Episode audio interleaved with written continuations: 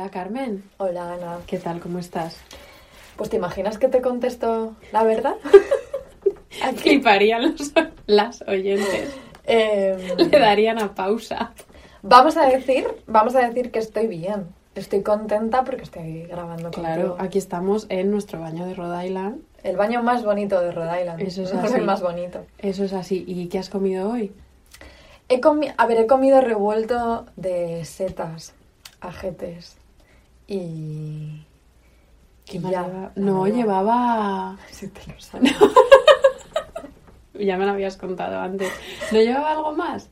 Eh, lleva garbanzos. Eso, Porque ¿ves? tenía que me sobraban y he echado unos garbanzos. Pero claro, en realidad la comida que tengo más reciente es lo que acabo de cenar contigo, que ha sido un sashimi súper rico. Estaba buenísimo. Pero a mediodía tú que has comido... Ay, tú no has comido No, bien. yo estoy, estoy agobiada porque yo eh, hoy he comido pensando en lo mal que he comido, sabiendo que íbamos a grabar y lo iba a tener que contar, Mm. porque no iba a mentir.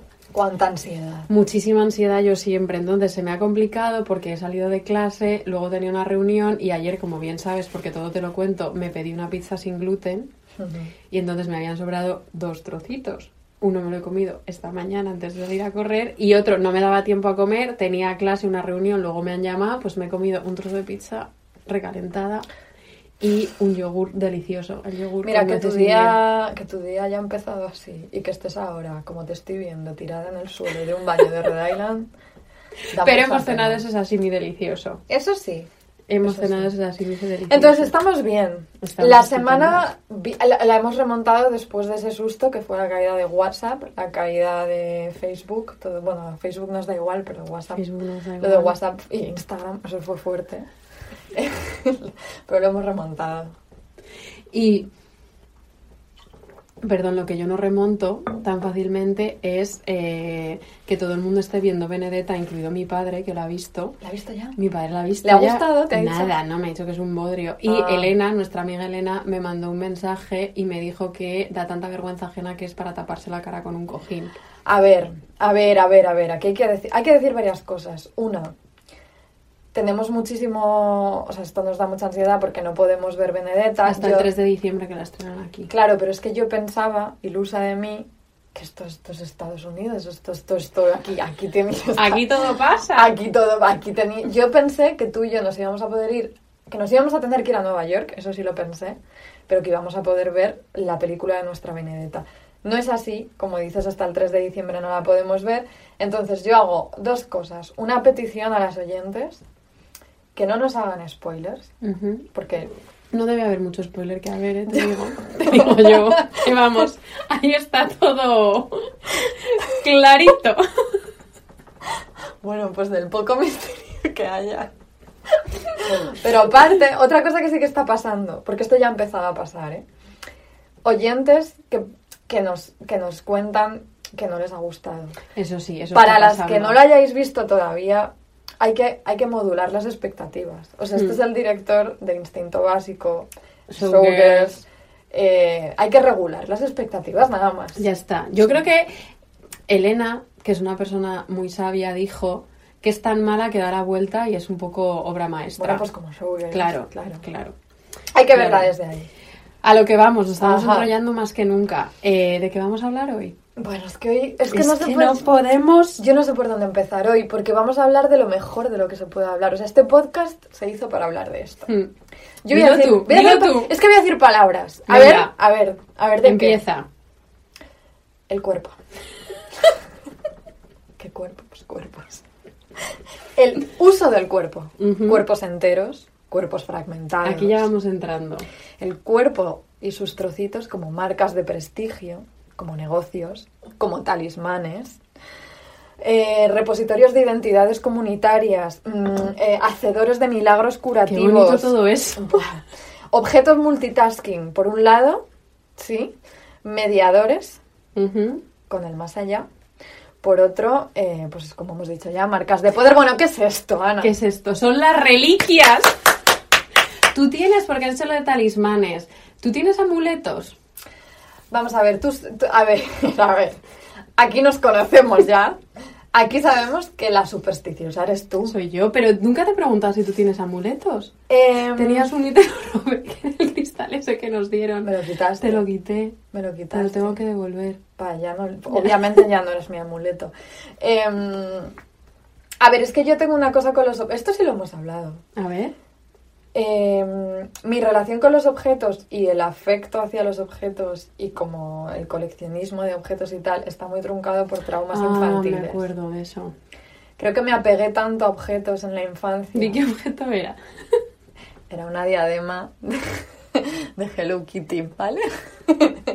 Pero era mi Se habla muchísimo de la diadema de Hello Kitty. Era mi diadema de Hello Kitty y yo eh, pasé por un trance muy doloroso.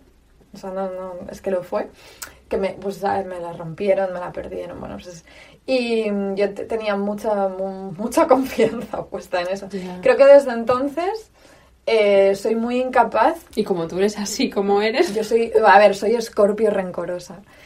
No, no, no, yo, yo no me fío ya. O sea, me da mucho miedo poner demasiado afecto en los objetos. Y, y también es que he vivido, esto lo digo mucho también, pero en, como en 12 años, 20 Ya. casas, ya, pues no sé. Me he ido haciendo desprendida. Igual es que soy más protestante yo. no digas eso. No Perdón. digas eso. No, no, no debo decirme cosas No digas eso a mí antes de misma. grabar un episodio sobre reliquias. Mm, ujú. No, no, no. ¿Tú? Y bueno, yo muchísimo, Claro. todo, o sea, todo es un amuleto para mí. No, Claro. yo creo, al o sea, yo creo muchísimo, como tú bien sabes, en la carga afectiva de los objetos. Y como sabe cualquier persona que me conoce, mm, media hora. Y, a ver, mi gran, a ver, amuletos grandes, todos mis anillos, que no salgo a la calle sin ellos. Y eh, mi polo de la suerte. Que Puedo contar por lo menos 12 oyentes que saben de la existencia de mi polo de la suerte. Que yo tu polo de la suerte de decir que yo voy de que ya no soy supersticiosa porque yo no quiero poner esa confianza en objetos y luego verme defraudada. Pero si yo vuelo con Ana, como volé hace poco, y Ana no se pone su polo de la suerte, me Bueno, es que esto lo tengo que contar y es que la única vez que yo he hecho un vuelo transatlántico sin el polo de la suerte, que era en Madrid y Nueva York, hubo una tormenta de nieve y acabamos haciendo un aterrizaje de emergencia en No, no, Bermudas. no. O sea, la vida me lleva a creer en los, A veces sí. en los amuletos. ¿Tengo reliquias? No, pero me encantaría. ¿No tienes reliquias? Bueno, sí tengo unas bolas de pan que hice Claro. como con 15 años y las guardo todavía. Espera, espera, espera, espera, espera. O sea, es unas Como bolas, unas de, bolas de unas pan. bolas de pan, como cogí miga de pan e hice unas bolitas y las guardé y las sigo teniendo. Pero y eso no, o sea, ahí no hay gusanos ni No, nada. se queda como rígido. ¿Eso ¿Qué coño es? Y tengo, tengo los, los dientes de Susana que me dio unas muelas del juicio suyas. Eh, Porque eso me sí que es- gustan Eso es muy reliquia. Pero me gustan, o sea, como son Claro. muy bonitas. Pero es que esto, porque yo, yo no tengo reliquias, pero yo de pequeña me encontraba reliquias en mi casa. O sea, ¿a ti no te suena? Que esto yo no sé si es una cosa... O sea, no sé cuán extravagante es esto o si era muy común, pero esto de encontrarte en el cajón de tus padres una cajita Con tus dientes. con tus dientes de leche, Mm. pero yo me encontré el algodón después de quitarte el ombligo, ¿sabes?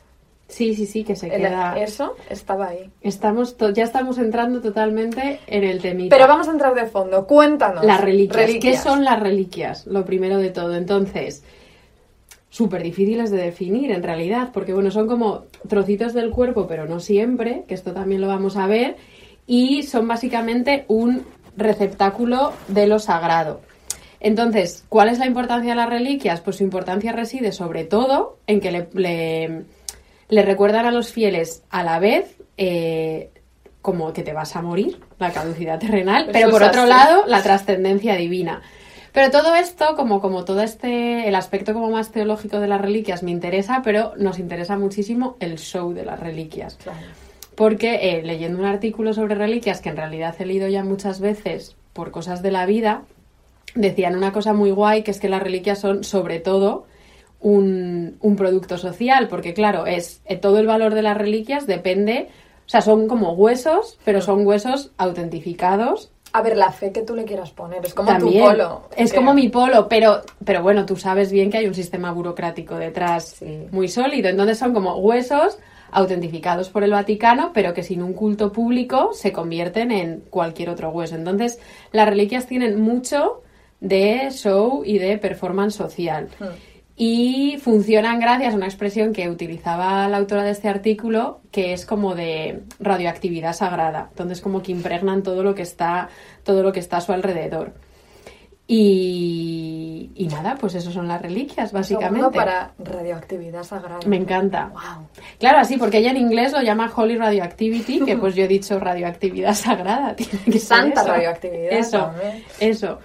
Y mm, entonces, claro, como nosotras siempre lo que más nos interesa eh, son las mujeres, bueno, quiero decir, pero eh, también vamos a hablar mucho de la importancia que tenían las reliquias para las mujeres, pensando sobre todo que eran monjas que en los siglos XVI y XVII vivían en clausura rigurosa y que como todos estos pequeños objetos se convirtieron en, en instancias de ejercitar un de ejercitar el poder público, subvertir el silencio, la falta de agencia espiritual, entonces como que también hay mucha estrategia espiritual y apostólica con el juego con, Sí. con el juego con las reliquias. Hmm. Y, eh, Pero también veremos que... mm, Y no solo eso, también un jueguecito sensual. También. Hay muchísimo, Como hay muchísima mucho, sensualidad. mucho, de hecho, mucho. estaba, como se nos dice, de hecho el otro día tuvimos una petición de episodio que se nos iba un poquito porque era como ¿Cuál un era? pelín medieval. No lo voy a decir por si lo hacemos Ay. en algún momento.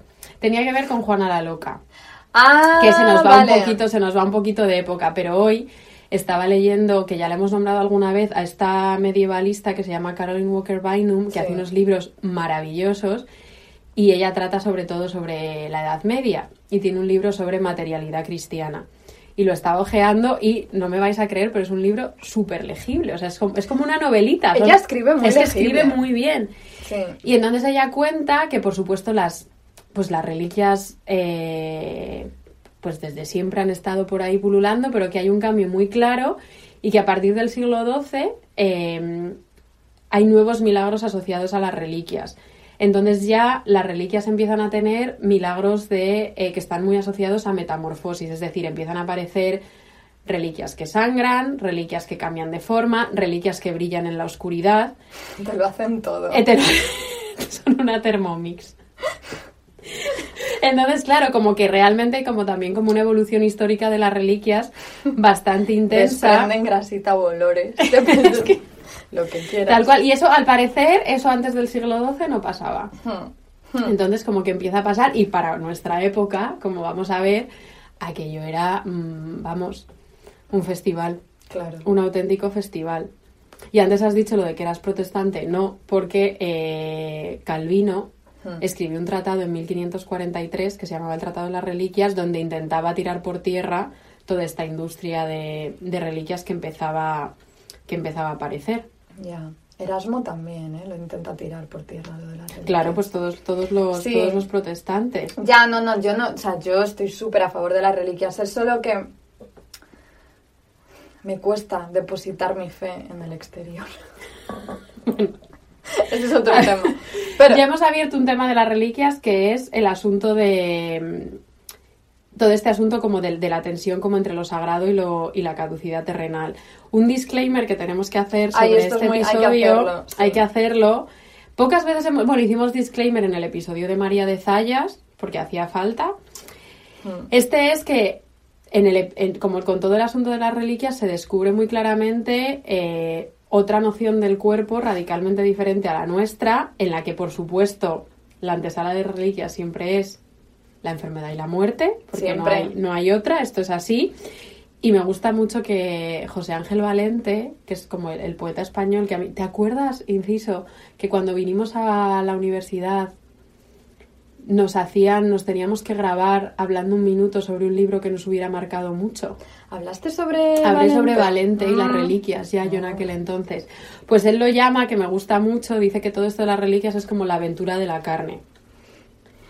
Y entonces, bueno, el disclaimer viene con que todo va a ser un poquito gore. Y de pildorita para comenzar, os podemos contar la historia de el pobrecito San Juan de la Cruz. Que, bueno, San Juan de la Cruz le dan unas fiebres brutales en el año 1591. Ni antes ni después. En Es- 1591. ese año, el año de las calenturas de San Juan de El la año de Cruz. las calenturas fue en 1591. Entonces él está en Segovia, en Peñuelas, y baja y se pone malito hacia Úbeda. Un saludito a Crispas. Saludito a. Crispas.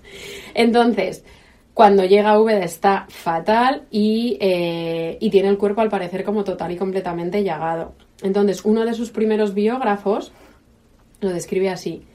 Eh, os lo vamos a leer. Hay muchas citas, pero todas y cada una de ellas merecen la pena. Dice, las curas son dolorosas. La carne se va deshaciendo en materia que emana constante y abundantemente.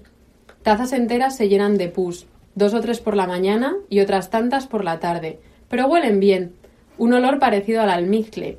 También huelen que el hermano Diego de Jesús no siente repugnancia en llevarlas hasta los labios. Wow. Entonces, pues como toda esta glorificación de la materia, aunque esté ya en fase de descomposición, es algo que también está súper vinculado, súper vinculado a las reliquias. Y luego, como la segunda parte del disclaimer es que al hermano de San Juan de la Cruz, que no llega al final a ser santo, pero también estaba cerquita a la santidad, que se llamaba Francisco de Yepes. Lo intentó. Lo intentó. Eh, se muere en 1607 y otra cosa que pasaba con las reliquias es que se volvieron, o sea, estaban tan, tan, tan, tan cotizadas que era muy difícil frenar a los fieles para que no intentaran descuartizar los cuerpos Claro. de la gente que moría como en calor de santidad. Entonces Francisco de Yepes se muere en 1607 y así describen el momento de la muerte. Dice, metieron el bendito cuerpo en la capilla mayor dentro de la reja. Fue tanta la gente que cargó con cuchillos, tijeras y dagas a cortar los vestidos y cabellos y pedazos de su carne que si los religiosos no acudieran a toda prisa a quitársele y le metieran en la sacristía con llave, no hallarán que enterrar. a tomar por culo. A ver, esto pasa, ¿eh? Ahora, con no gente, no cuerpos que se están descomponiendo, pero con cuerpos de famosos realmente. Como que los famosos, la integridad de los famosos no importa, pero todos se los llevan por delante. Esto, esto sucedió. A ver, Britney es el caso más... Bueno, Pero le intentaron, le, le quitaron cosas a ella. Es que tengo en mi cabeza como un vídeo, típico vídeo como de Antena 3 de los años 90, que hay como la llegada de un famoso, una famosa a Barajas, y hay como una manada de adolescentes. Ah, ese, yo ¿Ese sé cuál- es? ese vídeo es el de que me lo el de mm, ¿Quién llegaba? Take That era el grupo. Pues- ese pues- vídeo es glorioso. Básicamente, algo así me imagino yendo a por el cuerpo de Francisco de Yepes. No, el, Franci- el de San Juan, descrito por Francisco de Yepes. Claro, entonces todo esto nos sitúa, o sea, os tenéis que situar con nosotras en una esfera de una especie de de un gore barroco, pero que a la vez es súper tierno, porque te das cuenta cuando lees estos testimonios que estás lidiando con, con gente que tiene un velo de sensibilidad de otra época totalmente distinta en el que desmembrar, amputar, olisquear, traficar con partes del cuerpo, que absolutamente todo valía, como que dentro de su concepción del mundo y de lo que el cuerpo era, aquello funcionaba. Acordémonos de nuestro primer episodio sobre endemoniadas.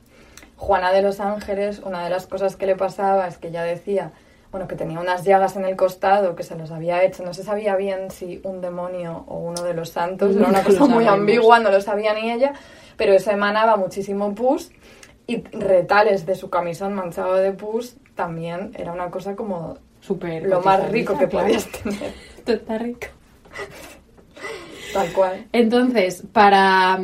Ya que hemos entrado en el tema de las reliquias, algo que me hace muchísima ilusión de, de este episodio es que por fin, más allá de alguna Aquí mención, viene. aquí se vienen cositas, más allá de una mención tangencial y pasajera, vamos a hablar bastante de Santa Teresa. Entonces, eh, ¿qué le pasó a Santa Teresa? Te lo cuento. Hombre, por favor. Santa Teresa se muere. Ya lo, ya lo anunciábamos el otro día en, el- en Instagram, que Santa Teresa se muere en Alba de Tormes en 1582. Entonces se muere el 4 de octubre y. No, pero explica bien lo de las fechas Claro, porque no todo el mundo Claro, no, perdón, pues Santa. Teresa se muere el 4 de octubre y la entierran al día siguiente, que fue justo el año en el que eh, se instauró el calendario gregoriano, entonces tú te duermes el 4 de octubre y amaneces el 15. Es que eso es, es que qué desazón. Yo un Eso día es- me leí la Wikipedia entera del calendario gregoriano para entender por qué. Y no lo entiendo. No, porque tiene que ver con los números. Porque son, son como pequeñas. punto débil. Son como cositas pequeñas de Mm, algo del sol y los romanos. El caso es que se crea ahí hay un salto Ahí hay un temporal. salto que esto igual de pronto un día podemos hacer un episodio de... No, de- ya no. no. Ahí es. De, de calendario gregoriano, no, gracias. no. Bueno, entonces no vamos a hacer episodio del calendario. Santa Teresa se muere En, digamos en octubre de 1582 en Alba de Tormes. O porque, sea, por estas fechas. sí. porque la duquesa de justo, claro, porque la duquesa de Alba iba a tener un hijo y estaba caprichosilla, Santa Teresa ya era casi casi una santa en vida a esas alturas y la manda a Alba de Tormes. Eh, y nueve meses después, de esto vamos a hablar como con mucho más detalles luego, pero para Hmm. ir allanando el terreno, nueve meses después abren la tumba y por supuesto descubren que el cuerpo estaba incorrupto. Pues así tenía que ser. Mm. Ya, claro, no podía ser de otra manera. De esto luego es que va- vamos a, vamos a hablar mucho. Pero bueno, ahí estaba el que había sido confesor, mejor amigo eh, y mejor persona, ¿no? El que había sido también un poco como la voz pública de Santa Teresa cuando ya no tenía derecho a hablar públicamente, que se llamaba Jerónimo Gracián. Entonces, Jerónimo Gracián le corta la mano izquierda, pero eh, se, queda, se queda con el dedo meñique. Mm. O sea, la mano izquierda se la deja, la deja a las carmelitas y él se queda y él se queda con la ¿Por qué el meñique? por chiquitito. Pues- Portátil. Yo creo que se que, que se queda no sé, supongo que sería porque otra cosa muy importante de las reliquias de lo que vamos a hablar es que se pueden transportar. Bueno, claro. Claro, hay un trasiego de reliquias agotador. Pero yo me pregunto, ¿hay algún significado especial asociado a los meñiques? Que yo sepa, no, pero puede ser. Si algún oyente Indagaremos. lo sabe, que nos llame. Mm. Pues ya, que coja el teléfono, Claro, llame entonces- al baño este de Rhode. Island. Entonces, eh, el meñique.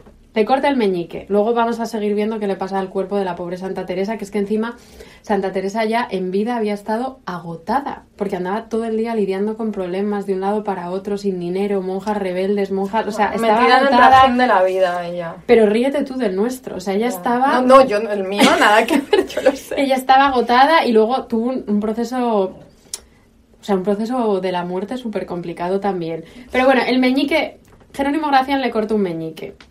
Esta historia me encanta y nunca te la he contado. No. Gracián tiene dos hermanas.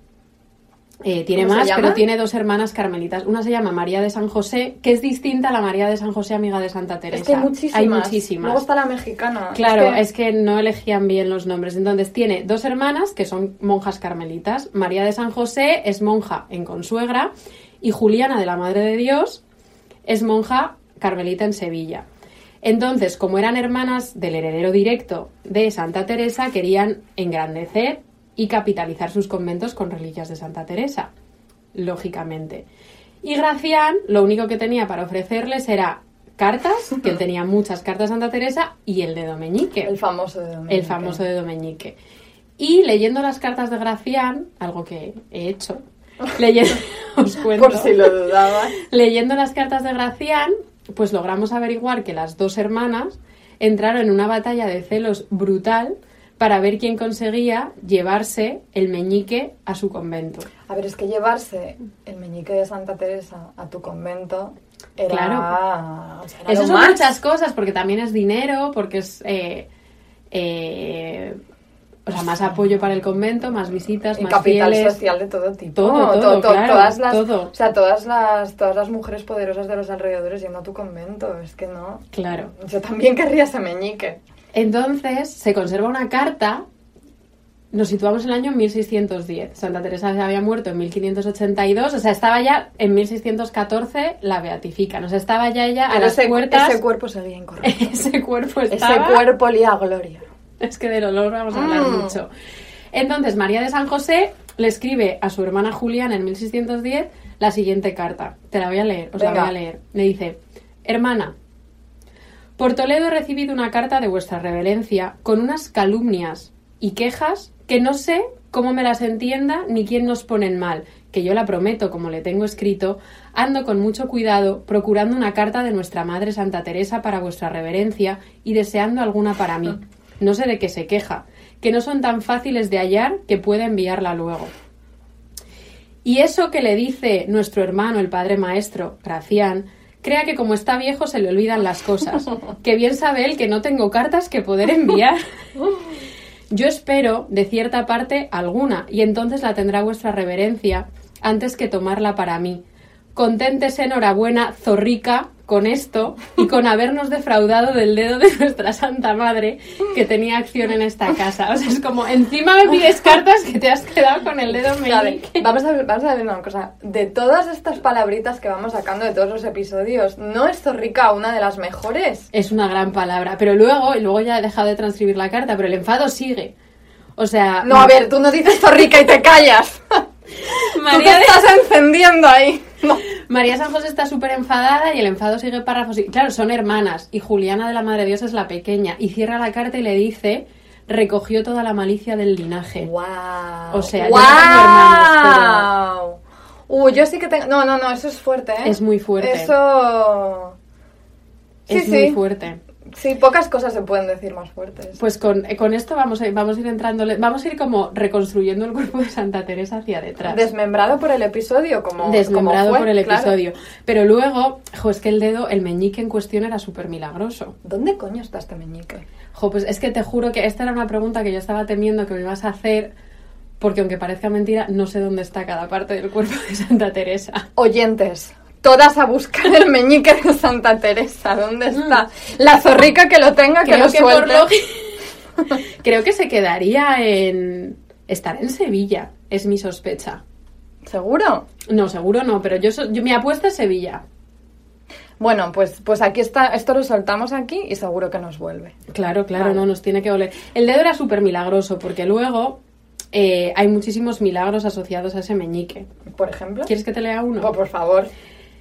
Pues estamos en, no sé en qué convento estamos ahora mismo, pero estaba Gracián, pues probablemente en Sevilla. Y dice, y un día de San Miguel, a una monja que estaba allí, Carmelita, diola tan recio y con tan gran dolor en un brazo que en más de 24 horas no dejó de quejarse, ni le podía menear, ni mudarse de un lado a otro en la cama por dos o tres días. Estaba fatal. Acertó entonces estar allí Fray Jerónimo Gracián, que llevaba un dedo de la Santa Madre. En el bolsillo.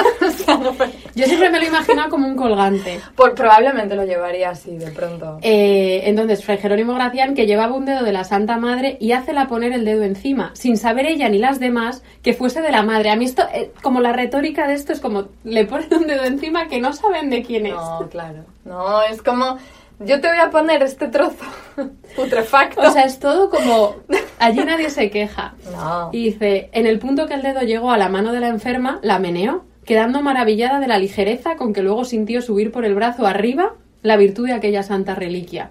Y así se le fue poniendo por todo el lado tullido y quedó libre y sana hasta hoy día, que jamás le ha vuelto ya más de cinco años que esto pasó. Ojo, mira que esto no está planeado, pero qué bien vendría ahora poner experiencia religiosa de Enrique Iglesias. ¿La ponemos?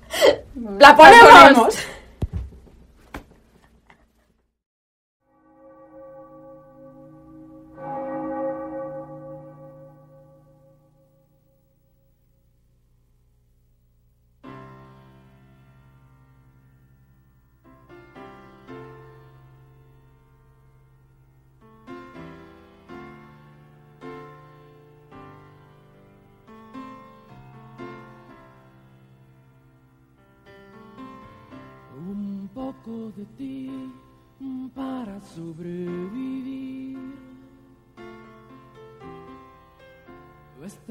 Noche que viene, fría y sola. Un aire de éxtasis en la ventana. Para vestirme de fiesta y ceremonia. Cada vez que estoy contigo,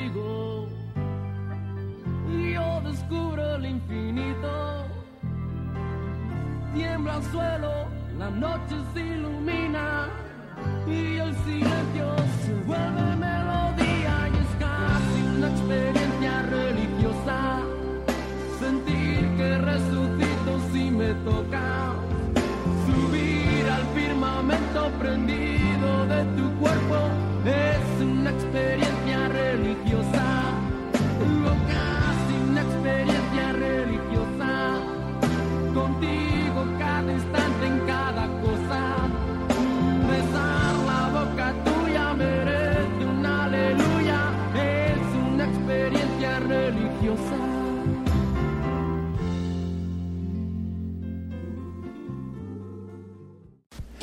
Mira, me alegro tanto de haber tenido este momento de inspiración Es que divina. te ha venido, claro, es que es de tanto hablar de reliquias, porque claramente, o sea, eh, A ver. Francisco de Rivera, que os voy a contar quién es, le podía cantar esta canción a Santa Teresa en cualquier momento. En cualquier En momento cualquier momento delante de su cuerpo Pero tía, pensando, o sea, la familia Iglesias y reliquias. Reliquias y la familia Iglesias.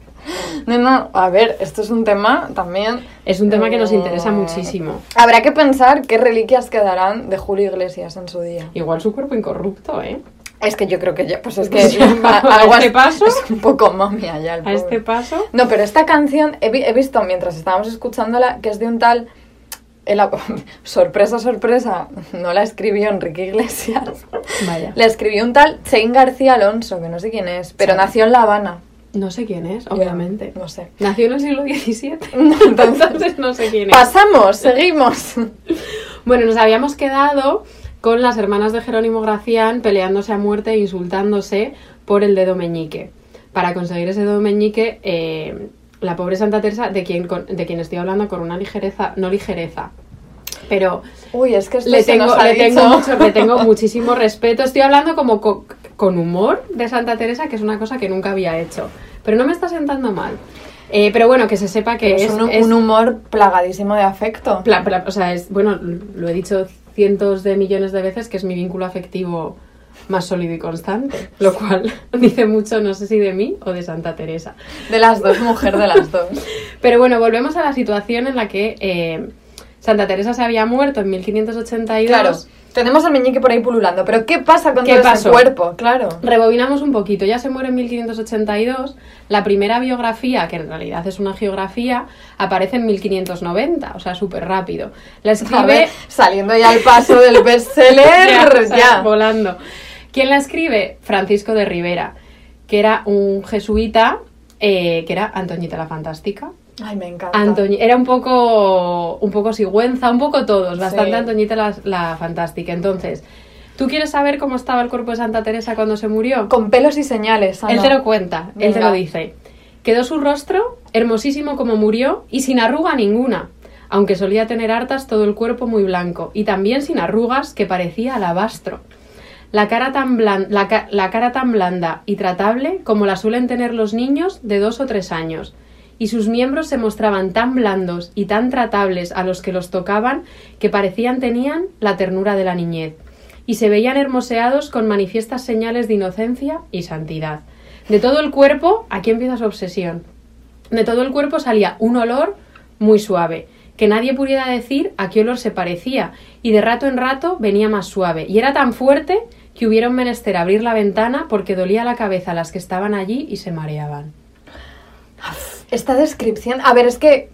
Claro, además es todo lo contrario a la rigidez de un cadáver que te puedes imaginar. Claro, claro. Todo es blandito. Todo es blandito, suave, todo huele bien. Él en otro momento dice, porque él está, o sea, es que, o sea, me encantaría simplemente sentarme aquí a leeros la biografía de Rivera porque es una maravilla. Audiolibro. Audiolibro de la biografía de Rivera porque él está obsesionadísimo, jo, que también realmente es, es, es, es una joyita para hablar de los sentidos en, en el siglo XVI-XVII porque está realmente desquiciado con el tacto y el olor. O sea, no para, está súper obsesionado. Lo del olor tiene sentido porque se supone que si las reliquias, o sea, estas partes de los cuerpos de los mártires, de las santas, son como mediadores celestiales, como Claro. que te transportan al más allá, tienen que oler, pues, al más allá. claro. Claro. Y aparte también como que el, se supone que el olfato es como el sentido con el que tienes más, más memoria. Mm. Como que creo que probablemente algo, algo tenía que ver con eso. Y también probablemente porque como no nos creemos que el cuerpo estuviera incorrupto, realmente... ¿No te lo que el olor debía ser tan nauseabundo que creo que también hay como un mecanismo de compensación. Taparlo a tope. de crear estos relatos, entonces él está obsesionadísimo con el olor. Imagínate los mejunjes que se, imag- que se O sea, inventaban no, o para, sea, para esparcir Lo por pienso estos mucho, cuerpos. ¿eh? Lo pienso mucho. Ya. Oye, pero vamos a darles un, o sea, un voto de confianza, es que igual olía a cielo. A ver, el poder, quizás, Es una experiencia religiosa, Ana. Lo es, lo es. De hecho, él eso está como obsesionado en que quiere. Porque, claro, él, él lo que quiere es acelerar el proceso de santidad de Santa Teresa, en parte. Claro. Eh, y para esto hacen falta milagros. Y le obsesiona muchísimo lo del olor. Y por un lado, él también era Antoñita la Fantástica, tenía mucho ego y quería situarse él como eh, mediador en el proceso de santidad. Entonces él quiere, es como yo he olido, yo, yo he sentido este olor y os lo quiero comunicar.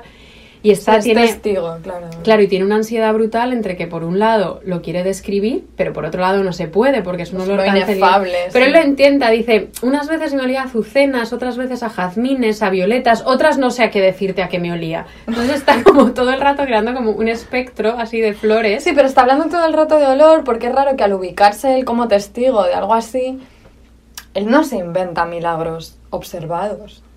Como cosas No. que pueda, ¿no? O sea, es todo muy... De hecho, y todos los milagros que él relata, o muchos de los milagros que él relata, que vamos a ver algunos, están vinculados al olor. O sea, él está obsesionado con el olor y como con el liquidito que desprende cualquier parte del cuerpo o de cualquier carta de Santa Teresa. A ver, el reverso de todo esto son, y es de, de nuevo, de esto ya hablamos en el primer episodio, aunque no sé si entramos mucho en esto, pero el reverso oscuro de esto son los malos olores de las posesiones demoníacas Claro. y las secreciones que son todo lo contrario. Como... Claro, claro. Yo creo que no llegamos a hablar, ¿eh? No hablamos de eso. No, igual de pasada, Siempre hay mucho de eso. Y cuidado, porque esto, esto, esto también me acuerdo. En algún episodio del programa este de cuarto milenio, llevaban antes a un... sé, hubo un tiempo en el que llevaban a un tipo que... mm, que creo que era bastante farsante. Vaya. Sorpresa. me, me, me, me quedo muerta. Pero dejaron de llamarlo, ¿eh? Por algo. Y la cosa es que él siempre iba a casas donde había sucesos extraños y yo creo que tiraba bombas fétidas o algo así. Pero era como si. Si, si, si estaba ese olor fuerte, no sé exactamente a qué quiere decir, pues que es obra del demonio. Em, Bueno, eso sí. no pasaba en el sepulcro de Santa Teresa. Nada más lejos de, de aquello, no, no, no. Entonces, nunca os voy a contar, nunca os voy a contar el, el el pobre proceso que sufrió el cuerpo de Santa Teresa. No, venga. Entonces, volvemos. Se muere en octubre de Joder, es 1582. que lleva muchísimo tiempo muriéndose. Y entonces, pero después se muere en, en Alba de Tormes porque la duquesa de Alba se empeña. Pero claro, los carmelitas se la quieren llevar a Ávila, que era como su sitio. Entonces, finalmente consiguen en, eh, en 1585, los carmelitas ordenan trasladar el cuerpo a Ávila, lo exhuman, se lo llevan, le cortan otro brazo, le cortan otro Por brazo. si faltaba, ¿sabes? Si hacía falta más. pues- Y, eh, y entonces, bueno, o sea, básicamente, o sea, aquello se empieza, aquello se empieza a desmembrar. Lo que me interesa básicamente. Pero cómo, perdona, pero ¿cómo le cortaban el brazo? O sea, Bueno, que- es que ahora te lo, te lo voy a contar, te lo cuento. Ahora mismo, ahora mismo te lo cuento. es que es muy fuerte. Ahora mismo te lo cuento. Entonces, en 1585, finalmente los padres carmelitas hacen capítulo y deciden que quieren sacar el cuerpo de Alba de Tormes y llevarlo a San José de Ávila. Todo esto lo hacen a escondidas. No, claro. Entonces lo hacen a escondidas a mitad de la noche y eh, es que lo te lo tengo que contar. Te lo tengo que contar como te lo cuenta Antoñita la Fantástica. Cuéntamelo, por favor. Dice, el que, el que saca el cuerpo es un fraile que se llama Fray Gregorio Nacianceno. Pero ¿quién es este señor? Pues un fraile carmelita. Entonces dice, el otro fue que como se sacó el cuerpo, el padre Fray Gregorio Nacianceno, harto contra su voluntad, porque me decía, o sea, Rivera está ahí, está ahí Ya. presente, porque me decía que era aquel el mayor sacrificio que había hecho a nuestro Señor de sí, por cumplir su obediencia, sacó un cuchillo que traía colgado de la cinta para cortar el brazo que había de dejar en el monasterio de Alba. Y púselo, puso, púsole debajo del brazo izquierdo, aquel de donde faltaba la mano, y el que se le mancó cuando el demonio la derribó de la escalera. Santa Teresa se cae Sí. una Navidad por unas escaleras. Me encanta así, en plan, ya, ya lo sabemos. Sabemos. Igual no todo el mundo sabe Perdón. que Santa Teresa una noche de Navidad se cayó por las escaleras y se rompió un brazo. Cuidadito con las escaleras. Fue cosa maravillosa que sin poner fuerza más que si cortara un melón o un poco de queso fresco, como él decía, partió el brazo por sus coyunturas como si buen rato estuviera mirando para acertarlas y quedó el cuerpo una parte y el brazo a otra. A ver, yo no quiero que, pa- que parezca que nos... O sea, esto no es risa, pero... Pero joder, un poquito, coño. joder. Es que... Es que el, el- el- el- el brazo de Santa Teresa, como un poquito de queso fresco. Un melón. Pero es como, a mí me alucina como el cambio de las sensibilidades. O sea, yo Bueno, es que ya lo vimos eso, como has dicho antes, con María de Zayas. Es que el acercamiento es otro totalmente. Es otro total, es otro Sí. total. Luego, te cuento que luego tomó el cuerpo envuelto en una sábana y se fue con él a la portería. En esto, como salía tan gran olor, las monjas arriba en el coro Sospecharon que las llevaba en su tesoro y fueron por el rastro del olor a la portería, pero ya el padre Fray Gregorio había salido y la puerta estaba cerrada, y así se hubieron de volver harto tristes, quedándose solamente con el brazo y con una parte del paño de la sangre. A ver, esto es gracioso, pero imagínate el drama. Que no, que no, o sea... El drama de además, o sea, llegar corriendo y no poder salir. No, claro, pues estás en O sea, clase. no podías ir detrás de ellos. Em, buah, qué no puedes ir a ningún lado. Y luego, claro, es que no voy a hacer el audiolibro de Rivera, pero después él empieza a describir muy lentamente tanto los paños como empañados en sangre y en esta especie como de, de óleo muy oloroso y va descubriendo también las partes del cuerpo. Entonces, como el brazo de Santa Teresa tiene esta historia tan incrustada en nuestro tejido nacional, esta, eh, Carmen y yo hemos debatido mucho sobre si íbamos a aludir a la historia de Franco y el brazo de Santa Teresa que nos da una pereza monumental. Pero quizás, quizás luego se pueda mencionar. Mm, Pero Se puede pasar por encima. sí. él hace descripciones súper minuciosas del brazo y dice, por ejemplo, ¿tú quieres saber cuál era el color del brazo? A ver, ya, ya a estas alturas. Creo que la, la textura la tengo clara. Es blandita, queso fresco. Pero ¿cómo es el color? La color es puramente del dátil. Y ahora de pronto la carne está como cecina. O sea, algo ha pasado. Pero el momento en el que esta persona se sentó a escribir esta descripción, eh, tendría el brazo delante. Tendría el brazo delante porque dice, la color es puramente del dátil, la carne está como cecina. El cuerpo tiene arrugas, como suele quedar flaco a las personas que han sido gordas y ya no lo son. Fíjate, ¿eh? No, Yo me acuerdo del programa este de My Life with 500 kilos, que los operan y Y luego... de pues, claro, todo el pellejo. Claro. ahí. Entonces, pero luego cuenta como que tiene, que tiene el pelo y, y Francisco Rivera dice que yo lo he visto muchas veces y lo he cogido. O sea, él ha tenido el brazo, el brazo en sus manos. Cuidado porque esto es súper interesante, porque es como un discurso muy de... Como que es un prueba y error de un discurso casi científico, como de anatomía, como de empezar... Es como- que es la se- misma época, además, Claro, es la misma justo, época en la que se está- ¿cuándo es? Es 1520 y algo puede ser, o un poquito más tarde, no me acuerdo. Pero sí, es como... Vesalius es la primera persona que hace una disección, ¿no? No, hombre, no, No. es la primera persona No, que hace una como disección, pero como que escribe un, un, un tratado de anatomía en el que básicamente en lugar de simplemente heredar conocimientos De la eh, medicina galénica. de la medicina galénica ya sabidos de libros, sino que él reivindica el papel de los diseccionadores, como que no son simplemente cirujanos como llamaban, sino que es, eh, le da muchísimo valor a realmente coger, como está aquí cogiendo esta persona, el brazo de Santa Teresa, observarlo diseccionando. Pero claro, todo esto es eh, eh, la mezcla de el letrado que sabe de medicina, eh, que sea la misma persona que la que coge el cuerpo y lo empieza a diseccionar, como que está, provoca esta mezcla, o sea, esta textualización Mm. del cuerpo y del trabajo sobre el cuerpo que en realidad pues es es un es es- es súper nuevo. Es prueba y error. Es prueba y error y esta persona lo está haciendo cuando compara el brazo de Santa Teresa con Cecina. con cecina, con un dátil. Bueno, y luego empieza como entra de nuevo eso, como en esta obsesión brutal que tiene con el olor y empieza a describir este proceso y dice que siempre tienen el brazo envuelto en un paño limpio y que siempre como que lo dejan y que es impos como que tienen que cambiar los paños con muchísima frecuencia porque del brazo no para de emanar como este este aceite este aceite milagroso Ay, por favor. y dice dice son muchísimos los paños que se han teñido de esta manera y dado por reliquias entonces ya se crea como una Claro. Claro, como una industria inmensa de reliquias imparables, porque ese brazo no para de, de soltar aceite y de producir y de producir reliquias. Y dice, en esta carne no hay entrar corrupción en ninguna manera del mundo. Y dice, más que si fuera de acero, aunque no sea más que media uña y aunque más calores haga. Me encanta también como la cantidad de materialidades que se inventa para comparar el brazo, que por un lado es como blando como un queso fresco, pero La luego es como rígido como el acero.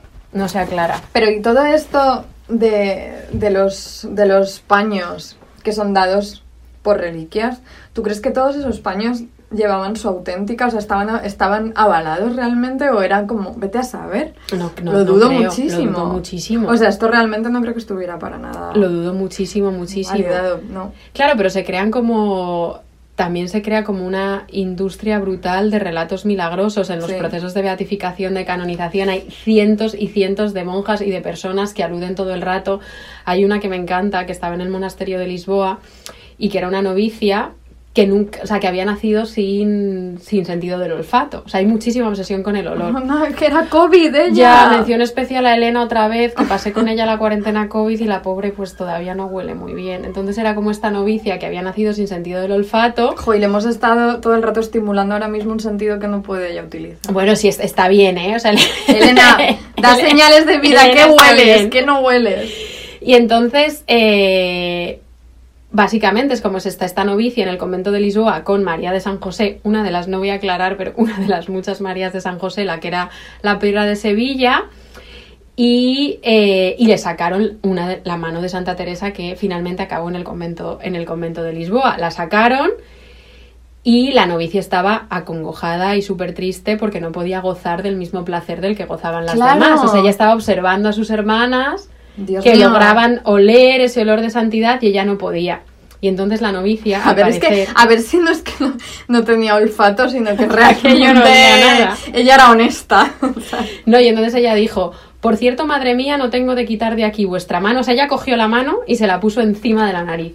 Joder, Y a ver. dijo, y dijo, por cierto, madre mía, no tengo de quitar de aquí vuestra mano hasta que sienta lo que mis hermanas, para que con ellas alabe al Señor.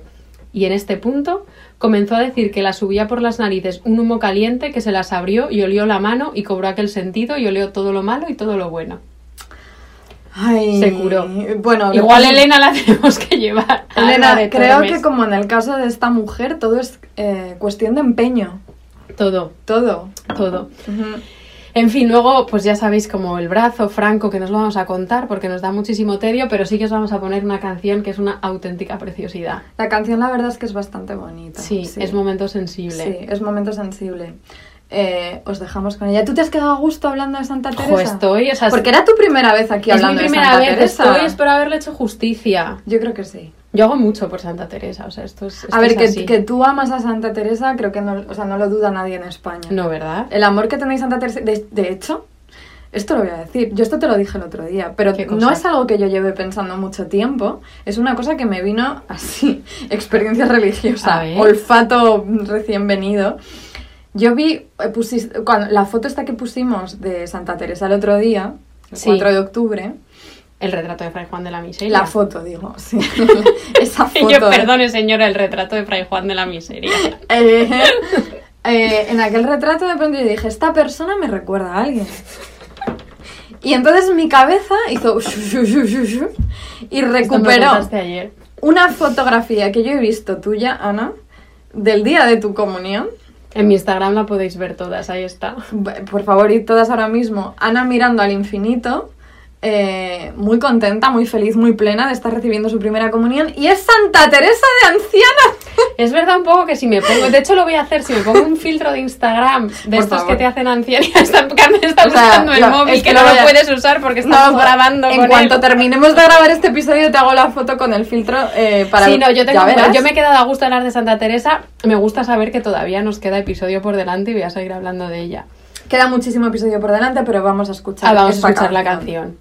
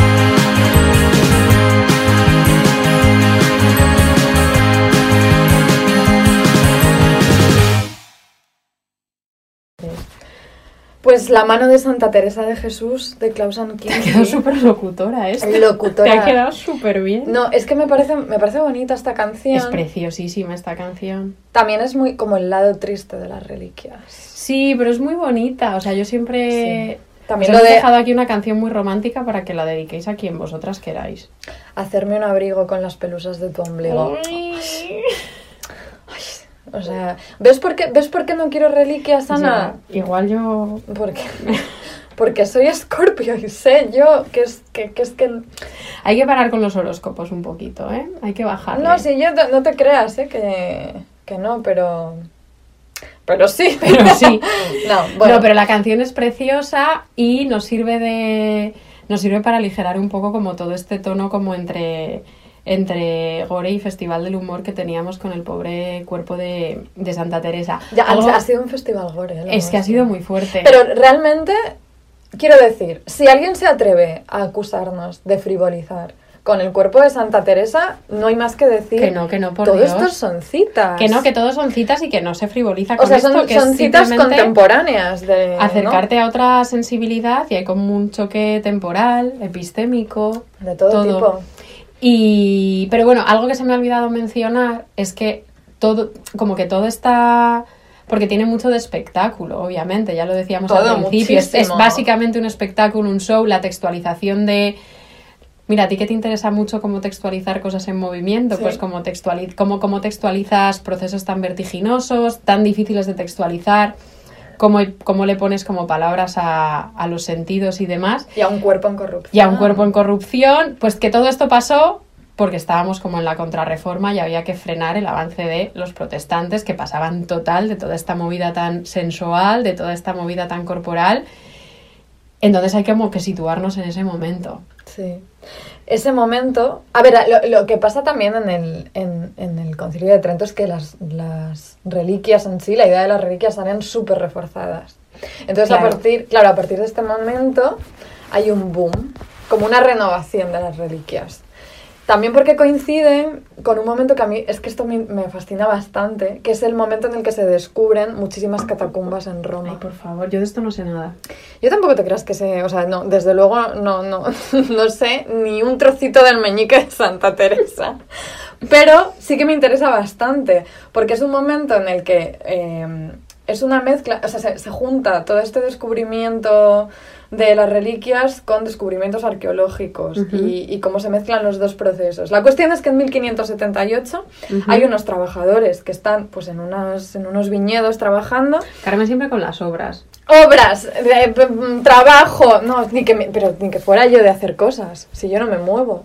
Sí, pero bueno, hombre. no, no, no me, no me muevo yo mucho. Pero la cosa es que están estos señores de pronto en unos viñedos de, pues por Roma, en Vía Salario. Vía Salario. Recordad que la hija de Felipe que habla italiano es Carmen. Sí, habla un italiano flu- súper fluido. Mejor que yo. No, pero están, pues están ahí trabajando y entonces se encuentran con un cementerio subterráneo. Eh, entran y está decoradísimo con pinturas cristianas, con inscripciones en latín, con, con, es- con sarcófagos esculpidos y aquí esto inicia una auténtica revolución. ¿Qué sucede? A partir de aquí llegan eh, Carlos Borromeo y Filippo Neri, que serán santificados, y a partir de aquí empiezan con una fiebre arqueológica. Pero llegan ellos dos. A ver, llegan, están, esto lo descubren estos señores que están ahí eh, pues, pues trabajando en los viñedos. Entonces empieza a correr la voz, oye, aquí hay cuerpos enterrados, son los mártires, tal. ¿Qué hacemos? Claro. Y, la cosa es que empiezan a encontrar muchísimos, muchísimos cementerios de, que no se habían descubierto hasta entonces.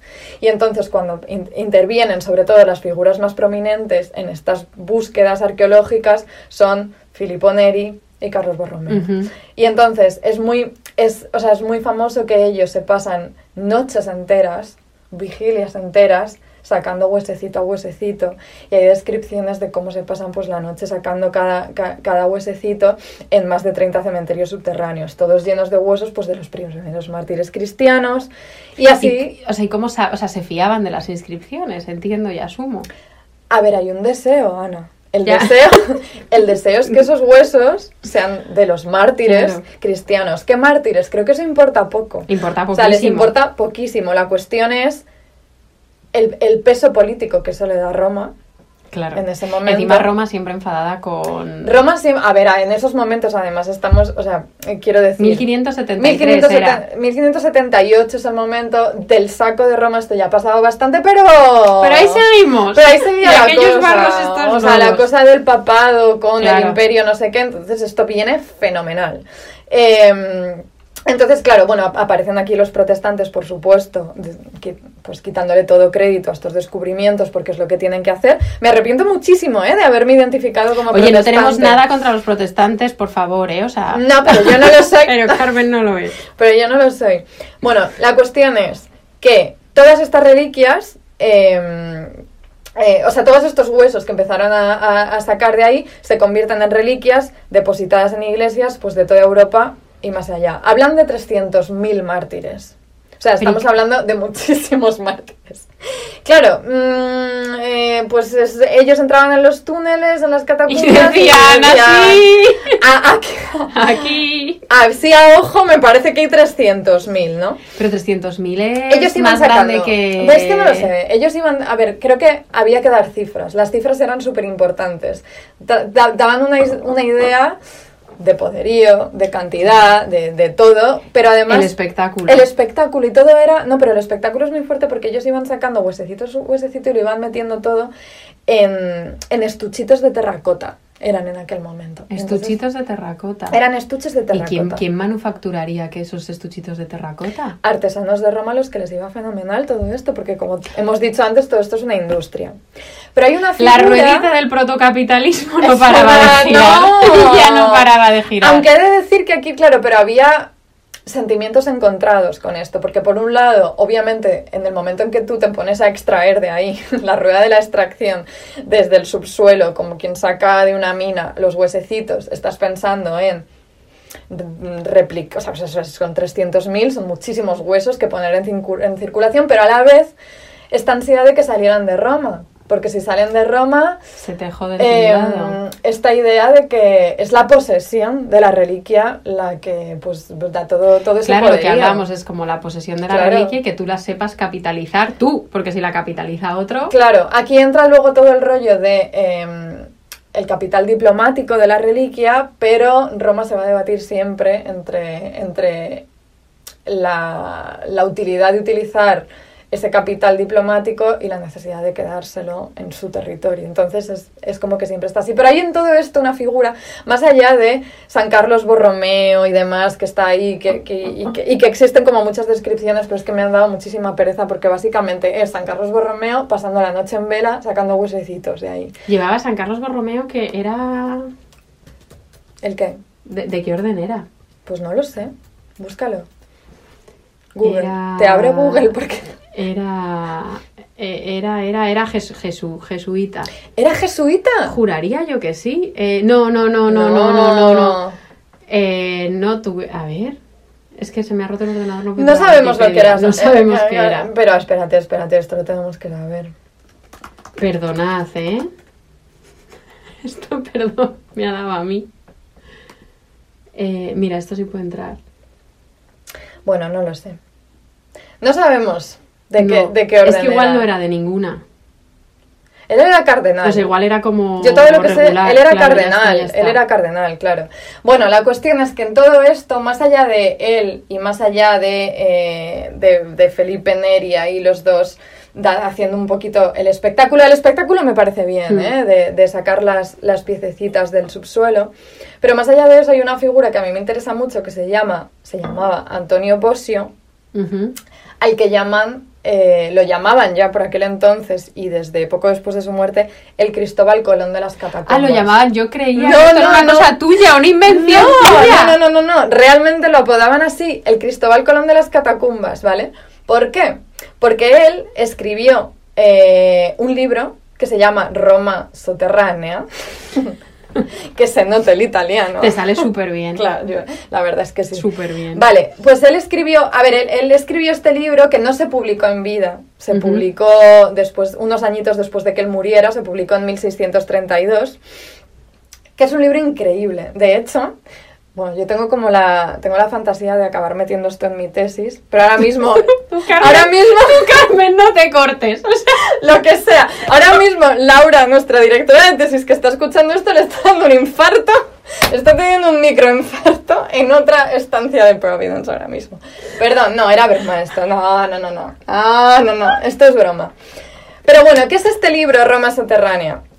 Es una te fantasía. cabe ¿eh? igual en la tesis. Calla, Bueno, calla, calla. Eh, pero, pero realmente es increíble. Y es un libro que no se ha que yo sepa, no se ha traducido al castellano. Lo nunca. nosotras. En cualquier momento me pongo y lo traduzco, no. Pero em, lo llaman el primer. Bueno, yo no sabía que esto existía como género. Un género llamado Urban Spelunker. Esto es alemán, que ¿Es alemán no sé. Pero básicamente quiere decir exploración urbana. Es decir, son textos o documentales o cualquier tipo de artefacto cultural, lo que sea, que tiene que ver con explorar estructuras hechas por, por- por el ser humano, eh, que pueden ser ruinas abandonadas, eh, o por ejemplo como instalaciones industriales abandonadas. cosas Pero no así. tienen que ser subterráneas. No, no tienen que ser subterráneas, aunque hay mucho de subterráneas, porque Claro, se presta esto mucho me, a esto. me recuerda porque como, como tú bien sabes, a mí me interesan muchísimo las minas. Sí, pero fíjate. Cada quien aquí tiene sus cositas. Y me sorprendió mucho que, eh, bueno, hay, hay un congreso eh, que es como The Renaissance Society. Esto no te lo cuento a ti, Carmen me mira con cara de lo, me consta. Que lo sepáis. Bueno, pues total, que como que me ha sorprendido mucho que en el último año hubo como mucha, muchas mesas que tenían que ver con el subsu como con la exploración del subsuelo. Y entonces había muchas mesas sobre, sobre minas y subterráneos. Hmm. O sea, como que creo que está habiendo una tendencia de empezar a mirar hacia el subsuelo. Que a mí me Porque ya no se sabe dónde mirar, ¿no? Claro. Hay que, hay que mirar. Pues Claro. sí. No, pues, pues Antonio Bosio miró en, en, en el siglo XVII. Pero ¿y cómo es el libro? A ver, es un libro en el que él, él primero dedica una primera parte que es como, básicamente habla de los mártires. O sea, es como una especie de cosa eh, legendaria, histórica sobre los mártires del cristianismo. Pero luego ya sí que pasa a hablar una descripción real de los cementerios que se iban, que se iban encontrando. O sea, una cosa como medio arqueológica, exploración, pues eso, como, como Cristóbal Colón descubriendo el nuevo mundo, pero el mundo de la Roma subterránea. O sea, Es la- que es maravilloso Roma, eso. era Roma y de pronto se descubre un mundo inmenso ahí abajo. Entonces habla de eso. Y a mí esto me recordaba mucho. Yo vi hace años, no hace tantos años, no sé de qué año sería esto, pero todo este género de mm, explorar, ya sea subsuelo, ya sea otras partes del entorno urbano. Eh, a la película esta de Víctor Moreno que se llamaba La ciudad oculta. Ay, nunca la vi. La es, ciudad- es de hace poco, ¿no? La ciudad oculta yo creo que debe ser de 2018. Sí, por 2000. ahí yo creo. Ah, ah, es prepandemia, eso Mm. seguro. Yo la vi en, en Matadero hace, hace tiempo y que me gustó muchísimo. O sea, era como Yo no la he visto, pero la quiero ver. Pues era una peli, era muy experiencia y era como trataba, era básicamente retrataba, no sé si retrataba porque no era como el subsuelo de Madrid. O sea, es el subsuelo de Madrid, cloacas, metro, lo que te puedas imaginar. Ratillas. Eh, sí, Eh, y era bastante guay, ¿eh? Era bastante guay. Bueno, pues, es- pues Antonio Bosio hizo una especie de la ciudad oculta, pero de Roma. Eh, y, y sí, y entonces el, eh, el libro ese, lo- lo- de verdad que lo recomiendo. ¿Y Te tiene- iba a decir, lo recomiendo mucho, pero no, no ¿Tiene es muy grabados? accesible. No tiene grabados. Sea, es todo texto. Es todo texto. También es verdad, a ver, es verdad que se han hecho reediciones posteriores en el 18, se hicieron muchas ediciones con comentarios, Claro, prefacios, tal. y ahí ya sí que hay, pero no del momento. Pero piensa que él no lo, él no lo publicó en vida, entonces... Pero y él, es que perdón, estoy, estamos recreándonos mucho en esto, pero claro, él dejaría como unas copias manuscritas que alguien llevó a imprenta luego. Alguien las llevó a imprenta luego. Qué fuerte. Sí. Y todo esto, claro, todo esto es una cosa que sucede en Roma, pero obviamente tiene eco en todas partes. Y se sabe que de pronto hay unas minas, porque son minas desde donde, donde salen huesecitos, Miles de reliquias. que son miles y miles de reliquias con el valor que tiene eso. Ya hemos hablado de lo diplomático, pero también de, pues, de cómo, cómo capitalizar ese poder y cómo hacerse con eso. Vale, ¿qué lugar, Ana? Te pregunto. Cuenta, ti. a ver, pregúntame. ¿Qué lugar en el mundo es en estos momentos, decimos, finales del 16, principios del 17, finales del 16? Me ubico. Un lugar que puede ser el agujero negro que todo lo absorbe, que todo lo atrae, que todo lo atrapa y se lo queda? Te voy a decir con dos palabras. Dime. El escorial. Bien, el escorial. Porque tú sabes, Ana, que yo vivo en Rhode Island, pero también vivo un poco en el escorial. Yo, también, yo vivo contigo. O sea, ahí en el escorial vivimos todas. Ahí estamos, pero sí, y es que o sea, no podemos hablar de reliquias sin hablar del escorial. Este episodio están saliendo todas nuestras cositas. Estamos radiantes. Anda que no quedan más. Anda que no quedan. Pero sí, eh, y además es que me gusta muchísimo hablar, o sea, me hace mucha ilusión hablar de reliquias y el escorial, no solo porque haya reliquias en el escorial, sino sobre todo porque esto me permite hablar de la relación entre Felipe II Y Fray José de Sigüenza. y el Jerónimo Fray José de Sigüenza. Del que hemos hablado ya más veces, ¿no? Ya lo hemos mencionado, pero no en este contexto. Y, y esto va a tener su... No era el tuerto, no os confundáis. No, vamos a ver. Me a- aprendizaje. tumen y Jerónimos. El tuerto es Jerónimo de Sepúlveda. Es otro Jerónimo. A este le, le tengo mucho cariño al tuerto. Yo también, pero es otra- a- otra cosita. Sigüenza es otra cosa. No, y porque además, ahora en serio, bueno, no, pero nos permite hablar también como de coleccionismo. Hemos hablado mucho de las reliquias desde el punto de vista del cuerpo, Y lo cómo se van produciendo esas reliquias. Estamos se- yendo en un riguroso orden cronológico de la no lo temporalidad parezca, de la reliquia. aunque no lo parezca así, cómo se van textualizando también, cómo se encuentran también más allá del cuerpo, cómo se, cómo se desentierran, pero ahora cómo se reciben. Un auténtico coleccionista. Entonces nos situamos de nuevo. El Escorial, nuestro padre. Felipe II. Felipe II él estaba completamente obnubilado por las reliquias. O sea, era un coleccionista realmente obsesivo. Se dice que en el Escorial él llegó a atesorar más de 7.000 reliquias. Concretamente 7.422. Eso son- Pero 7.422 reliquias que podían ser dos reliquias de un mismo santo. Mm, sí. Vale. Sí, pero dentro de todo esto, y ahora lo veremos, hay cuerpos enteros, hay fragmentitos, Claro.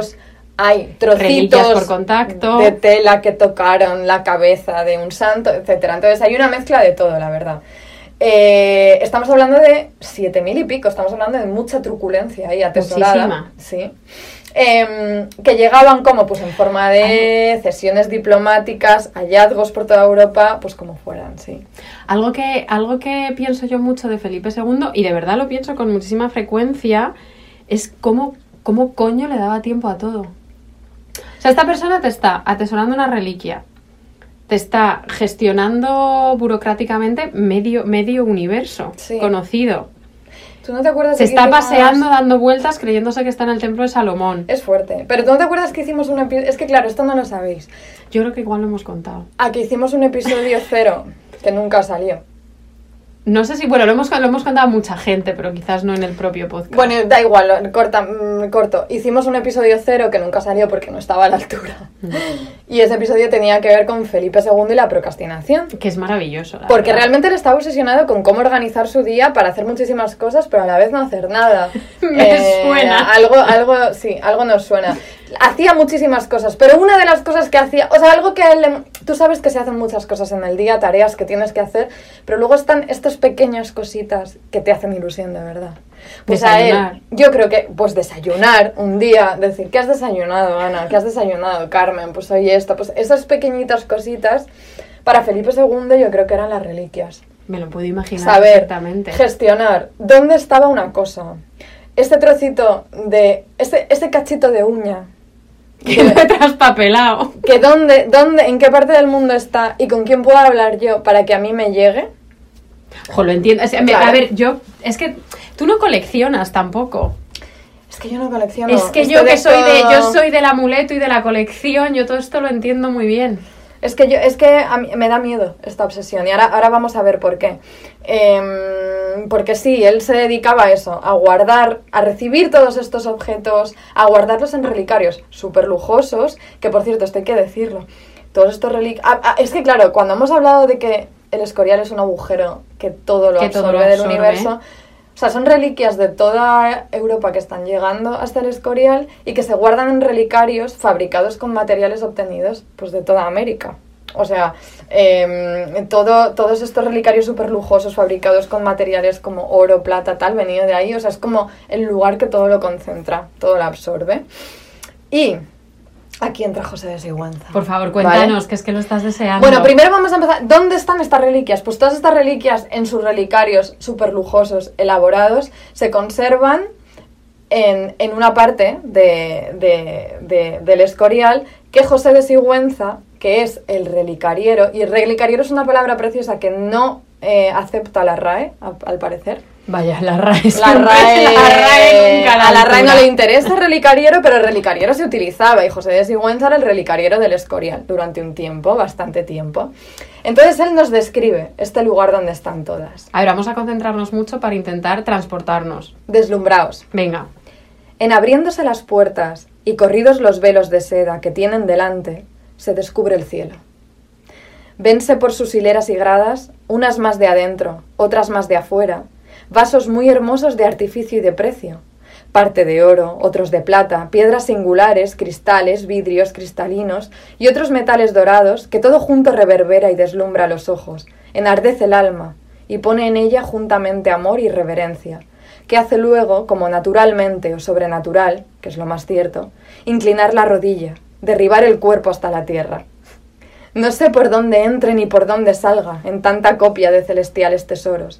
Decir en particular de cada reliquia o relicario, aunque no haga sino como una letanía de ellas, negocio largo.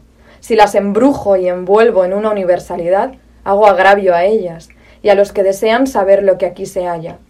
El remedio será echar por medio, ni callarlas ni decirlas. Decirlas por sus géneros y callarlas en particular, excepto algunas que no se podían disimular tanto por su estima, reverencia, grandeza, y todo de paso, con la brevedad de siempre. Una cosa te voy a decir. Entiendo más que nunca ahora, esto, es- este comentario que voy A a, ver. hacer es importante, tu nivel de eh, enamoramiento con Fray José de Sigüenza, esa prosa que tiene Fray José de A ver, Sigüenza. José de Sigüenza tiene una prosa, una ¿Cómo prosa escribe? maravillosa, eh, porque nunca sabe cómo decir, pero te lo está diciendo todo. te lo está diciendo todo. No, es maravilloso. Pero aquí tenemos, o sea, antes estábamos con, con- con esta cosa de cómo textualizar el cuerpo en corrupción y el cuerpo desmembrado, Ujú. que se está como convirtiendo en reliquia. Y aquí es la, cómo textualizar la colección. No, y cómo textualizar la acumulación. Esa acumulación que está en esa colección, esa, esa, es que, bueno, cuando dice se descubre el cielo, es que lo tienes ahí Y todo. reverberar. ¡Todo! Es que es maravilloso. No, no, no, no, no. Entonces aquí está todo. ¿Cómo exhibir? Porque las reliquias acumuladas son algo que debes exhibir para transmitir tu narrativa de, pues de, de posesión de santidad de todo esto. ¿Cómo contemplarlo? ¿Cómo te quedas mirando esto, extasiado, accediendo al cielo? No, no, no. Pero hay también en las palabras de Sigüenza una ansiedad. El Sigüenza está siempre ansioso. Él siempre está ansioso porque cómo empezar por una, saltar a la otra, o sea, ¿cómo y sobre todo que no puedes, no puedes, o sea, no puede describir, él lo dice, es como, aunque hiciera una letanía negocio muy largo, yo no me puedo, o sea, yo no puedo sentarme aquí a describir una por una cada reliquia. No puede. No puede. Pero además en qué te... O sea, es como... Todo se, to- to- se desborda. Todo se desborda. Entonces... eh, ah, esto es súper importante. Claro, se te- yo te No, estaba no, no, no, no, no, como- perdón, que se me había olvidado decir esto. No, no, no, no. Es que esta esto que está describiendo Sigüenza... A ver, esto es una pena muy grande que tengo yo. Una Y pena muy grande también. que comparte Ana y es que no hemos podido nunca acceder a esta des- este, este cielo que descubre Sigüenza. ¿Por qué? porque las reliquias en el monasterio del Escorial están ocultas, no se muestran, no se exhiben más que en contados días del año. Dos, creo. No sé si son dos o por ahí, muy poquitos. Pero cuidado, porque vosotras que estáis en España ahora mismo, bueno, las que estéis, oye, cuidado, Las que nos estéis. escuchan de muchísimos Es otros verdad, sitios. o sea- Pero las que estéis ahora en España y tengáis el monasterio del Escorial a mano, si vais el día de todos los santos, Jope. podréis Encima ver es tu cumple casi. encima es mi cumple, podéis ver esto, podéis, mm, podéis entender a Sigüenza. Creo, buena noticia, a mí me quiere sonar que uno es el Día de Todos los Santos y otro es el Día del Corpus, que es en agosto. O sea, Entonces, nosotras podéis- igual, igual podemos podemos hacer una excursión en agosto para ir a ver las reliquias. Bueno, las que podáis vais ahora, aunque debe hacer frío. Bueno, no sé si hará frío. Nah. Mm. Mm. Vale. Pero ¿cómo llega toda esta colección? Claro, cuéntanos. O sea, ¿cómo se esto es cómo se exhibe y cómo deslumbra y cómo, ¿Cómo llega enmudece, eso? cómo enmudece la colección de las reliquias. Pero ¿cómo se forma esto? Esto es, a ver, esta parte me hace mucha gracia, porque mm, hay un momento en el que Sigüenza empieza a hablar de esto, de cómo Felipe II lo ha ido formando. Y dice, porque de todo punto quedase colmado este único santuario y gloria de la piedad de Felipe II, con los tesoros y riquezas del cielo, con sumo secreto y de años atrás había el prudentísimo monarca alcanzado licencia, privilegios y breves de los sumos pontífices para sacar por las más lícitas y santas maneras que pudiese de toda Alemania reliquias de todos los santos de cualquier iglesia o monasterio que quisiesen condescender a sus peticiones, y de cualquier tamaño o grandeza, aunque fuesen cuerpos enteros de santos.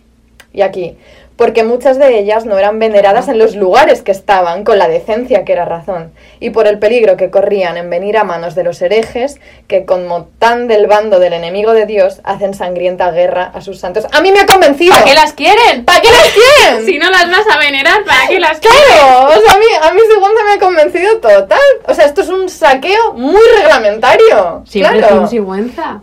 Claro que sí. Entonces, las reliquias llegan, llegan porque no las saben valorar, empiezan a llegar.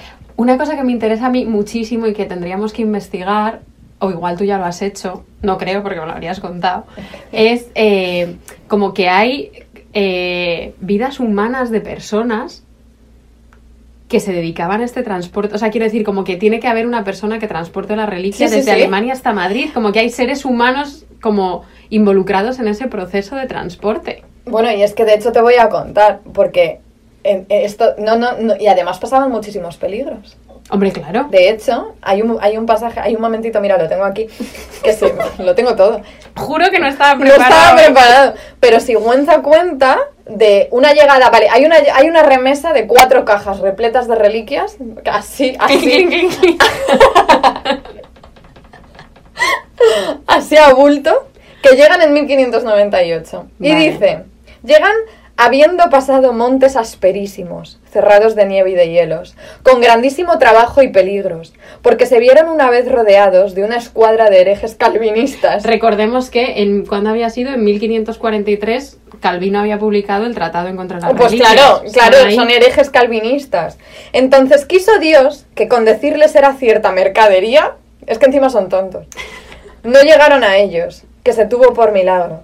Ni querer robarlas ni saber qué era, cegándoles Dios los ojos porque no cayesen los huesos de sus santos en bocas de tan rabiosos perros. que están enfadadísimos. Claro, entonces, claro, no, no, no, no, es verdad que se exponían a peligros, a ver, yo- pues a pel- peligro, perderlas, claro, sí.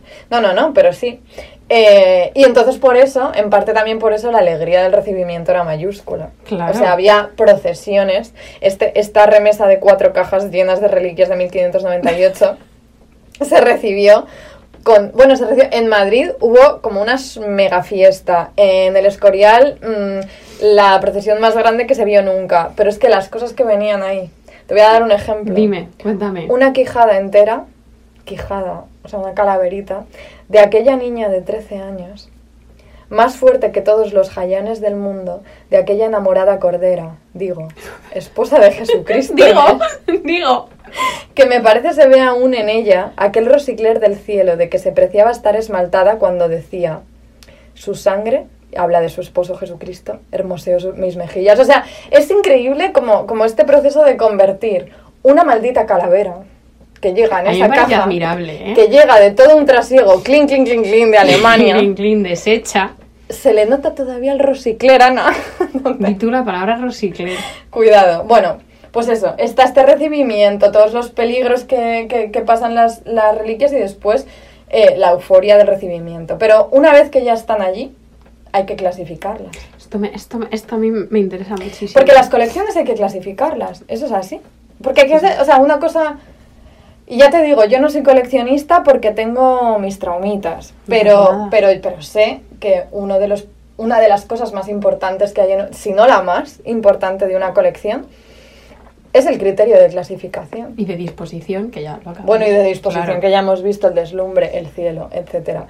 Sí, pero esto es muy gracioso porque eh, Sigüenza, primero como que no sabe cómo organizarlas y luego ya él se inventa toda una jerarquía. Y dice, primero están las reliquias de nuestro Salvador. Claro, Claro.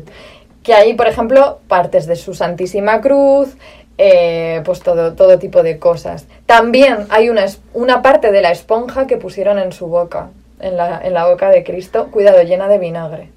Claro. Claro. Luego, después de eso, inmediatamente después, las más valiosas son las reliquias de Nuestra Señora. Un cabello suyo, por ejemplo. eh, y después ya vienen cuerpos enteros de santos y mártires, pero que están enteritos. Hmm. O sea, aquí cuidado porque la fragmentación, el cuerpo fragmentado... Claro, el cuerpo fragmentado, el meñique, tal, tiene muchísimo valor, pero lo de tener el cuerpo entero sigue teniendo su peso. Eh, por ejemplo, el cuerpecito entero de un santo niño inocente es tan chiquito que parece de un mes. A ver, es que esto es súper gore. Sigue, sigue, sigue. Vamos a seguir. Después, que viene inmediatamente después, las cabezas de santos. Después, los brazos de los santos. Después, los huesos del muslo. Del muslo. Porque, O sea, bueno, por, por- así. por longitud, imagino. Por ejemplo, pues, pues quizá, quizá el criterio de. Sigüenza fue aquel. Pero cuidado, porque por ejemplo está el muslo de San Lorenzo con su pellejo tostado y asado. Y se conocen en él las aberturas y los agujeros que le hicieron con los surgones y garfios de hierro para que se turrase bien sobre la parrilla. Bueno, pobrecito San Lorenzo. No, pero de verdad, es que esto ya es recrearse. Esto es Pero es lo que yo decía al principio, que creo Sí, que es sí, como es que nos tenemos que poner como un velo de sensibilidad que, a la que no podemos acceder. Completamente distinto. otra. Sí, sí, sí, sí. Pues después de los huesos del muslo que viene, los huesos de la rodilla hacia abajo. De rodilla para abajo. Y después, reliquias menores. Aquí ya entran uñas, pielecitas, eh, cachitos de tela, eh, despojos, Todo. básicamente. Esto me recuerda un montón, que no me lo... De hecho, es un libro que me he querido comprar muchas... O sea, lo publicaron el año pasado o hace, do- hace dos ya, que es sobre la biblioteca de Hernando de Colón. Ah, sí. Y porque también es como, es de las primeras personas que desarrolla un sistema de biblioteconomía elaborado, pero su criterio de, clasificación de las obras no es en ningún caso alfabético, sino que tiene un criterio de clasificación que, a- o sea, como que a nosotras nos parecería súper aleatorio, tipo obras en las que aparecen dibujos con animales no sé cómo. Como un criterio de clasificación. Mira, El suyo. libro- El suyo. Claro. Vamos, Sí, a, sí, sí. vamos a dejar aquí a Hernando de Colón en No, la es cabeza. que, eso, es que eso, a ver, es que creo que eso es lo que articula la idea de una, de una colección, porque si no... Tu propio criterio. Tu propio criterio, claro. Sí, sí, sí, sí. sí. Em, pero luego, vale, esto es cómo, cómo, organi- cómo recibes, cómo festejas la recepción y luego cómo organizas tu colección. Pero la obsesión, o sea, el reverso de... que ni siquiera es reverso, es como algo que viene ya dado. En el coleccionismo es la obsesión quizá un poquito enfermiza. Mm. Y es muy gracioso cómo José de Sigüenza describe la obsesión de Felipe II. Dice, no es maravilla se haya juntado aquí tan incomparable tesoro, porque si miramos el poder de un príncipe tan grande como el de Felipe II, y la gran devoción que a las reliquias de los santos tenía, la codicia con que las mandaba a buscar por todo el mundo, la avaricia santa con que las guardaba, la voluntad y el deseo con que los papas y otros muchos príncipes eclesiásticos y seculares acudieron a servirle en esto, será fácil creer lo que hemos dicho así a bulto y atropellado. No, o sea, la codicia y la avaricia santa. Avaricia santa, tremendo oxímoron. Avaricia santa, no, no, no, no, claro, porque, porque es, que, es que era un avaricioso Felipe II. Y cómo, cómo él malvivía con esta obsesión y cómo, cómo vivía con, con- con la necesidad constante de controlar. Y, y- y- porque ¿qué haces con una colección? Que, no, que, no, que no, no la, no la pones en práctica, solo la puedes mirar, exhibir y no, repensar. pero te da, y te da, te da satisfacción el hecho de que exista. Claro, el hecho de que exista, pero aún así, y aunque te podrías conformar con la contemplación, creo que necesitas hacer algo como performativo que realmente te haga... Como que creo que hay un punto en el que no te puedes conformar con poseerla. No, tiene que haber algo sensorial. Tiene que haber algo sensorial. O em, kinético, o de... Sí, creo que, tiene, creo que esa es la clave. Tienes, tiene que haber algo en el que tú estás Haya poniendo movimiento. movimiento. Por ejemplo, nos imaginamos, Felipe II, un miércoles cualquiera, dice Sigüenza, salió a ver su casa, su casa siendo el Escorial, la, la chocita. Dio vuelta por algunas partes de ella, como despidiéndose de aquella obra de sus manos, porque se iba. Tornó a ver muy despacio las reliquias que había enviado, y no parece se sabía apartar de ellas, dando trazas cómo se habían de ordenar y componer. O sea, es que es esta cosa de... De me voy, pero yo dejo órdenes para ver cómo tienen que sí, estar. y moverlas y removerlas y, y, mm, como seguir jugando con ellas. ¿Sabes de qué me acabo de acordar? ¿De qué? Yo no soy coleccionista ahora, de hecho no lo he sido nunca, pero yo eh, de pequeña jugaba, bueno, es que, es que- es que era, sí que mis padres yo creo que se preocupaban, nivel, a esta niña igual, a esta niña igual hay que observarla, porque yo jugaba a que yo eh, dibujaba personas, o sea, como que, o sea, como que el cuerpo entero, Ujú. les recortaba, por detrás les ponía un nombre, una edad y una profesión. Es que es tan tú. O sea, luego vinieron los Sims y ahora la vida. O sea, Pero la vida no me satisface, evidentemente. No, entonces eh, yo recuerdo que, o sea, estaba todo el rato de dibujarlos, pero una vez que los tenía recortados, era una colección de personas que yo miraba. O sea, es que me siento, me, me identifico mucho pero yo solo entiendo totalmente porque yo la colección que tengo de, de vírgenes y de santas, que tengo, ya tengo muchas, Sí. yo, lo, yo llego a Madrid y las contemplo, las muevo de sitio. O sea, no me parece Claro. raro. O sea, yo las muevo de sitio, las contemplo. Ahora mi madre es como la, la, la delegada. La relicariera. Claro, es mi, mi ma- mamá. ¡Pino! Mi madre es Fray José de Sigüenza y a veces me dice, he movido esta de sitio, esta la he puesto más adelante. Oye, tú ya, tío, eso te da... No, pero me da gusto porque así. Claro. Es que cobran vida, pues. Cobran vida. Claro, como pues a esta la voy a poner más cerca de esta, esta no sé qué. El coleccionismo es una labor, eso está claro. No, ¿y de quién, quién tiene un.? Bueno, no, iba, iba a decir Benjamin y digo, me voy a callar. ¿Quién es? la- ¡Ah! ¡Epa! No voy a entrar ahí. Bueno, oye, ¿cuánto lleva? Bueno, esto Bueno, no pasa nada. No pasa Esto me recuerda toda la idea de observar y contemplar las, y contemplar las reliquias. Que una cosa, ¿tú te acuerdas? Claro que te acuerdas, cuando tuvimos este seminario en primero sobre el cuerpo. Me acuerdo. El- este seminario sobre el era el cuerpo en los siglos XVI y XVII. A Carmen y a mí nos enseñó casi todo lo que os estamos contando. Y, y ahí, o sea, también recuerdo que leímos varios ensayos sobre cómo la relación con los, con los objetos sagrados era una relación como total y completamente multitasking, o sea, y sensorial, que se tocaban, se olían, se Mm. paseaban alrededor. Pues el otro día, bueno, hace, el otro día hace, estaba escribiendo una cosa y me enteré que volvemos a Santa, dentro de Santa Teresa otra vez.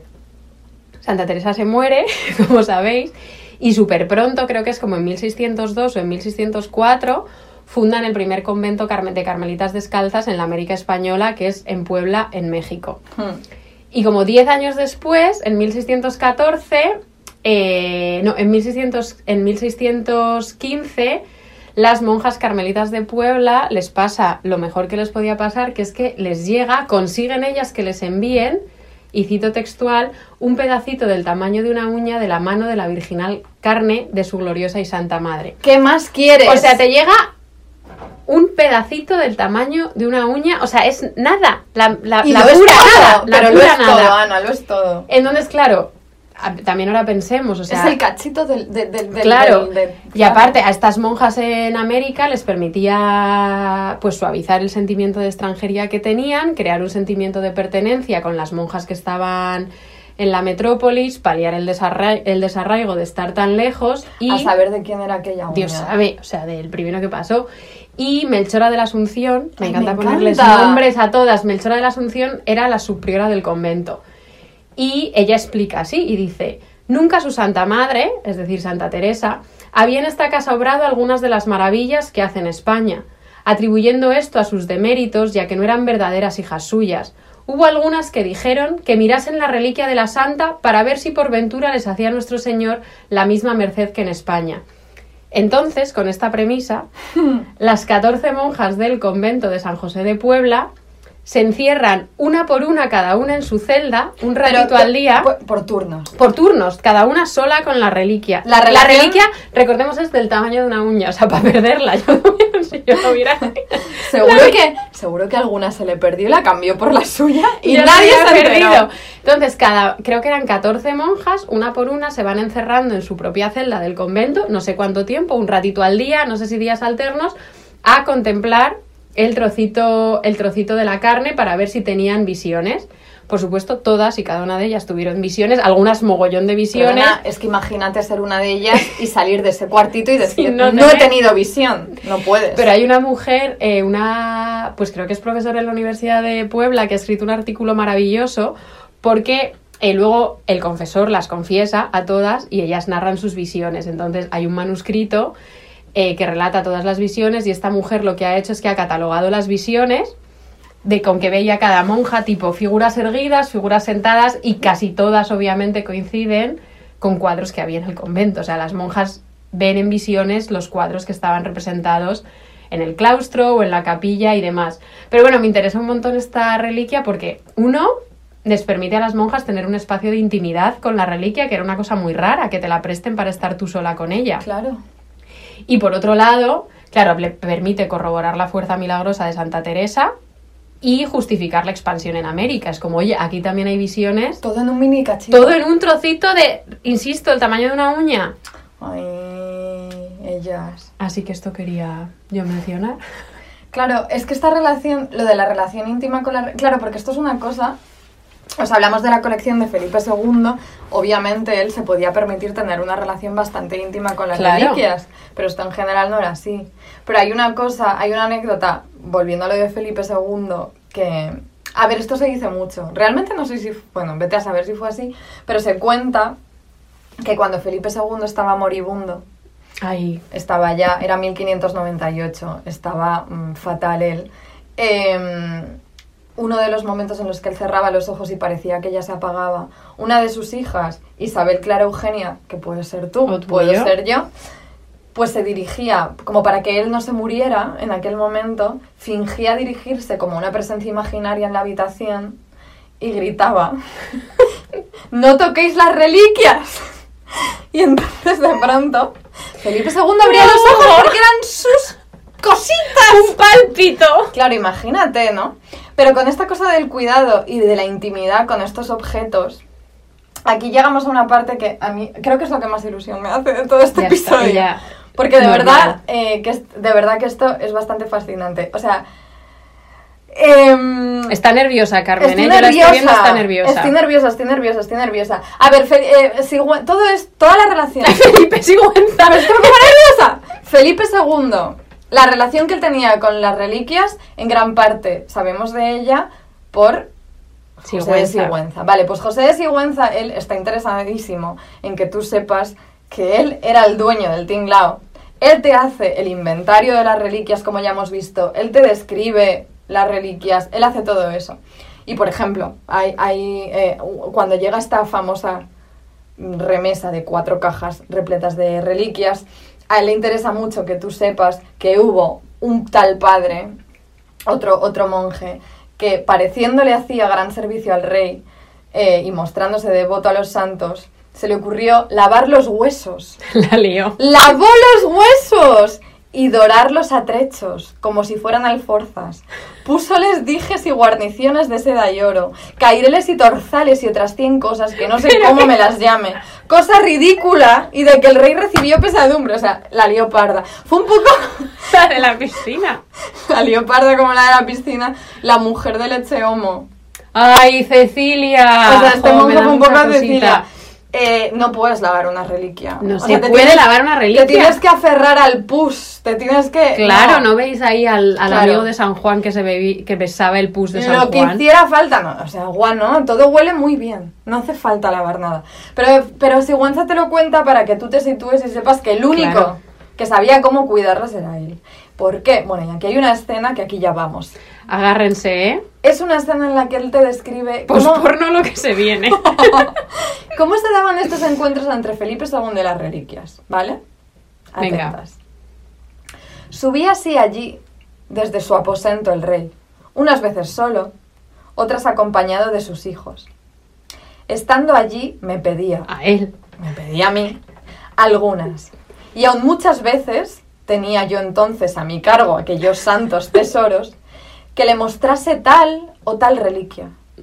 Cuando la tomaba en mis manos, antes que me pudiese prevenir de algún tafetán o lienzo, se inclinaba el piísimo rey y quitando su sombrero o gorra, la besaba con boca y con ojos en mis propias manos. que por ser algunas pequeñas, era fuerza besármelas también mil veces. Y creo que con esto quería de un camino hacer dos obras santas, mostrando no estimar en menos las manos donde se consagra Jesucristo que aquellos huesos, fundas un tiempo de las almas que fueron aquí templo del Espíritu Santo. Bueno, por favor. Es muy... Pero nadie, nadie ha visto que son maricones. Es que por favor, vale.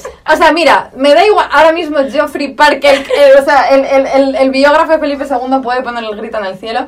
Yo, a ver, Felipe II, yo ahí, mi padre, no me meto. Pero Sigüenza. Por favor. A ver, esto nos recuerda a nuestro proyecto, nuestro nuevo proyecto, Sí. nuestra directora de tesis. Nuestro nuevo proyecto de masculinidades de frailes, porque hay una cantidad de homoerotismo que no es normal. Es que es muy fuerte. Hay muchísimo hemorotismo en los Pero muchísimo, por favor. O sea, la besaba con boca y con ojos en mis propias manos. Y que que por ser algunas pequeñas era fuerza besármelas también mil veces. No, no, no. Esta cosa, de, o sea, la reliquia es una mediación necesaria, es una excusa. Esos, esos Me ha calorado, ¿eh? Yo Me voy a quitar la sudadera. Esos, esos trocitos de cuerpo son una mera excusa para que se dé ese encuentro, para que se den esos besos. Es bastante fuerte. Es fortísimo. Pero no acaba aquí. Sigue. Tras él, aquí ya, imitándole sus hijos. A ver, hay que decir aquí que, claro, si Sigüenza está escribiendo este texto una vez que ya está Felipe II muerto y él está súper interesado también En hacerse con el favor de Felipe III, por- porque le conviene. Eh, pero claro, la misma relación no tuvo. Pero bueno, tras él imitándole, sus hijos hacían lo mismo, ¿vale? Y dice, y luego habla otra vez de Felipe II y él, esto pasábamos a nuestras solas y en secreto Es que es alucinante. en aquella santa cuadra. o sea, un lugar de Pero que tenemos que venir tú y yo a decir esto después de 500 años. reliquias en una santa cuadra a nuestras solas y en secreto, ¿vale? Y es razón que se diga voces sobre el tejado para confusión de los herejes de otros tipos. O sea, aquí de pronto los, los herejes vienen muy bien para que él grite su amor. Me da- o sea, me parece Esta- muy bonito esto. ¿eh? Eh, es- o sea, sí, sí, Juanza tiene aquí mucho. Muy más cosas que hay, pero bueno. Dice, consideraba yo entre mí las ocasiones que buscaba Felipe II para hacer esto muchas veces. Joder. Preguntándome de algunas reliquias cuyas eran o dónde las tenía, o mandándome que las pasase de un relicario a otro, sabiéndolo él todo muy mejor que yo. O sea, todo es una excusa. O mandándome que las pasase de un relicario a otro, sabiéndolo... Pero estoy repitiéndolo porque estoy obsesionada. Porque ¡Ya me he visto 50 veces! es que soy Felipe II ahora mismo. No, porque tenía feliz memoria él, aunque se hace el que no. Y por ganar en estos trueques y cambios los frutos y réditos que ahora goza con un excesivo logro. ¡Eh, por Es favor! esto es alucinante. O sea, ¡Por favor! Eh, el- el- el- o sea, los jerónimos no han dicho nada de esto. De aquí, de esto, no ha dicho nadie nada. Tengo que venir aquí a decirlo. Es que es pero esto es bastante fuerte. Y a la vez, de verdad que me... ¿Ahora en serio?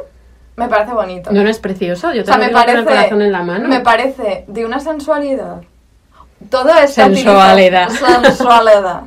Toda esta utilización de los de las reliquias, de los trocitos de cuerpo, de las de rodilla para abajo, recordemos, de muslo para arriba. Claro, pero pensemos que como el Eh, círculo se cierra, porque es toda esta cosa de una mediación terrenal y de una corpor- corporalidad súper intensa, Sí. que al final Sigüenza se está apropiando como para un contacto físico que era impensable de otra manera. Es una mediación total. Al fin y al cabo, el cuerpo, yo qué sé, las calaveras de, de Santa Úrsula, que había mucho. Pero tú imagínate la escena, por favor. No la, no, la escena no, las escenas, porque había muchas ocasiones que buscaba Felipe II para esto.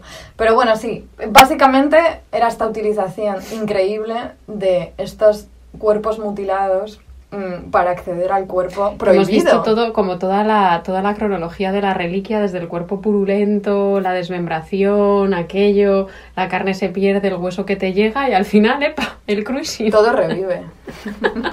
Todo. Al final la vida sigue, Ana. Esto lo hemos aprendido. ¡Hombre! Vaya que si no lo hemos aprendido nosotras. Pero bueno, vamos a, a- ahora descansar un poquito porque esto ha sido muy Estamos intenso. acaloradas. Con una canción maravillosa también de Lolita de la Colina, La copia, la sustitución.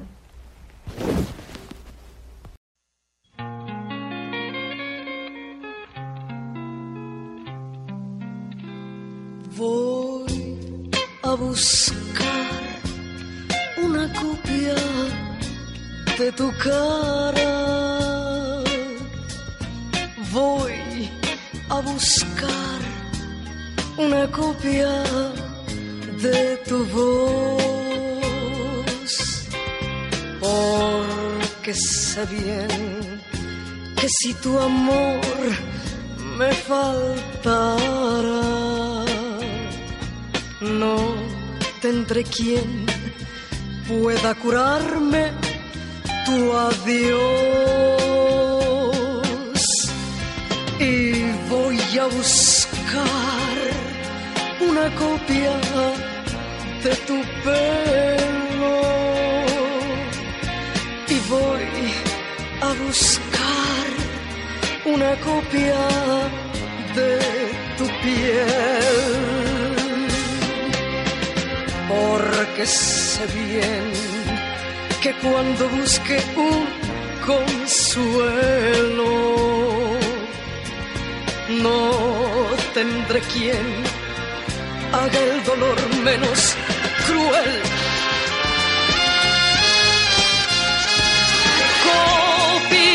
Copias y copias y copias de tus emociones y de tus ideas y aunque me abandones, tendré copias nuevas de viejas entregas. Copias y copias y copias, quiero de tu risa, copia de tus besos bajo mi camisa, copia del derecho de estar en tu lecho. Copias y copias y copias de cada segundo y de cada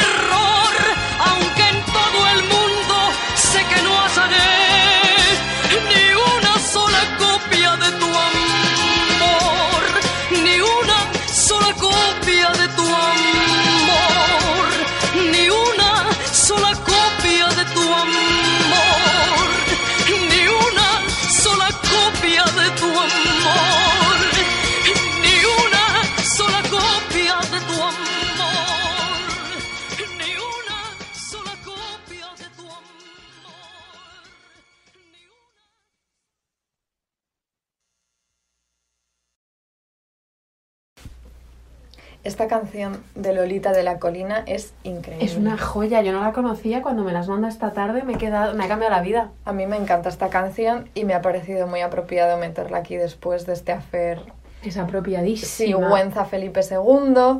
Eh, bueno, nos ha servido como transición entre esa historia de mediaciones, de copias que sustituyen el encuentro real, pero también nos sirve para introducir lo que viene ahora, que tiene todo que ver con las copias. ¿Por qué?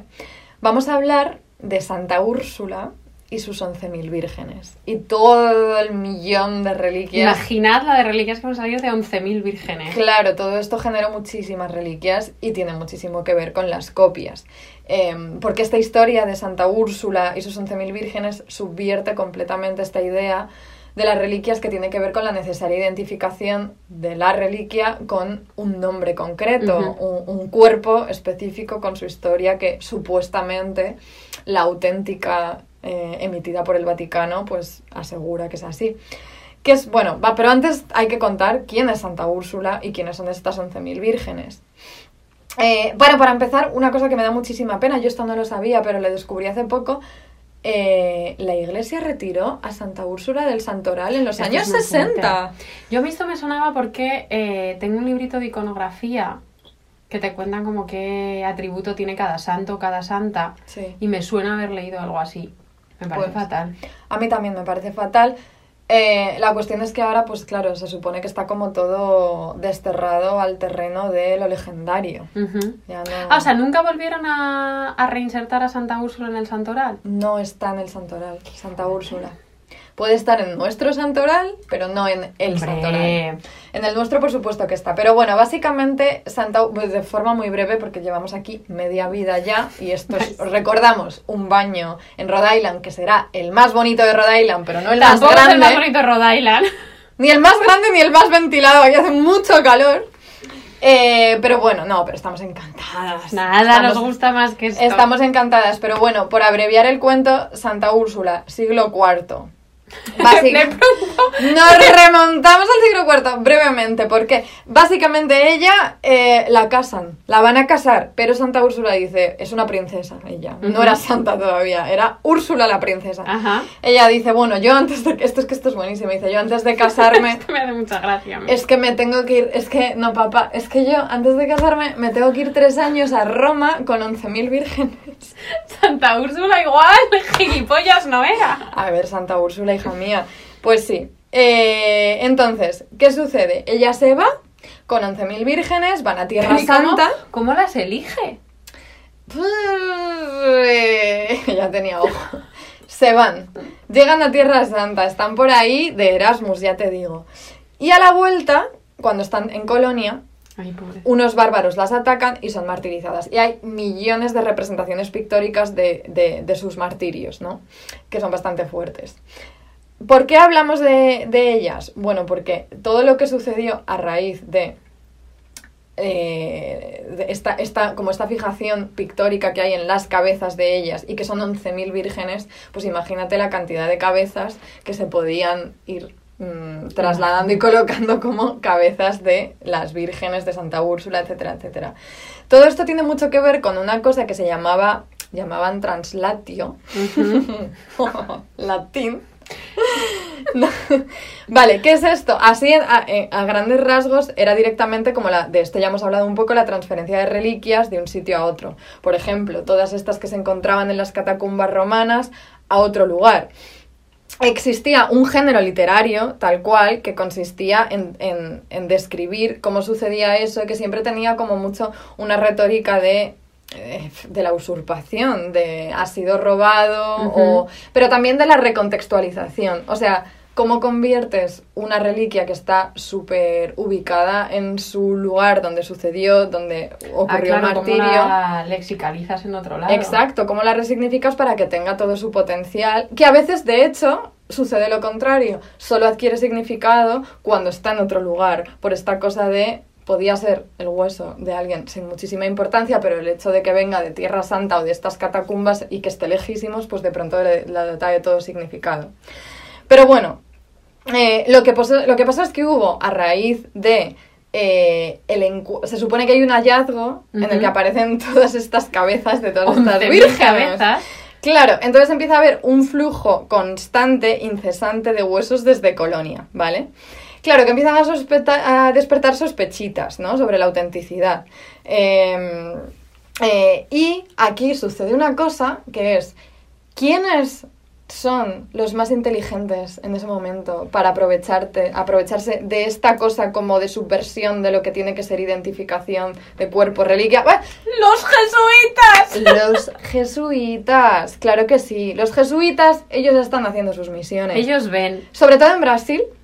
Y ellos ven, ellos dicen, "Mm, vamos a ver, aquí hay muchísimas calaveras. Me cantan bien, no lo puedo evitar. Es que Son tú- más listos. Yo todo lo que brilla.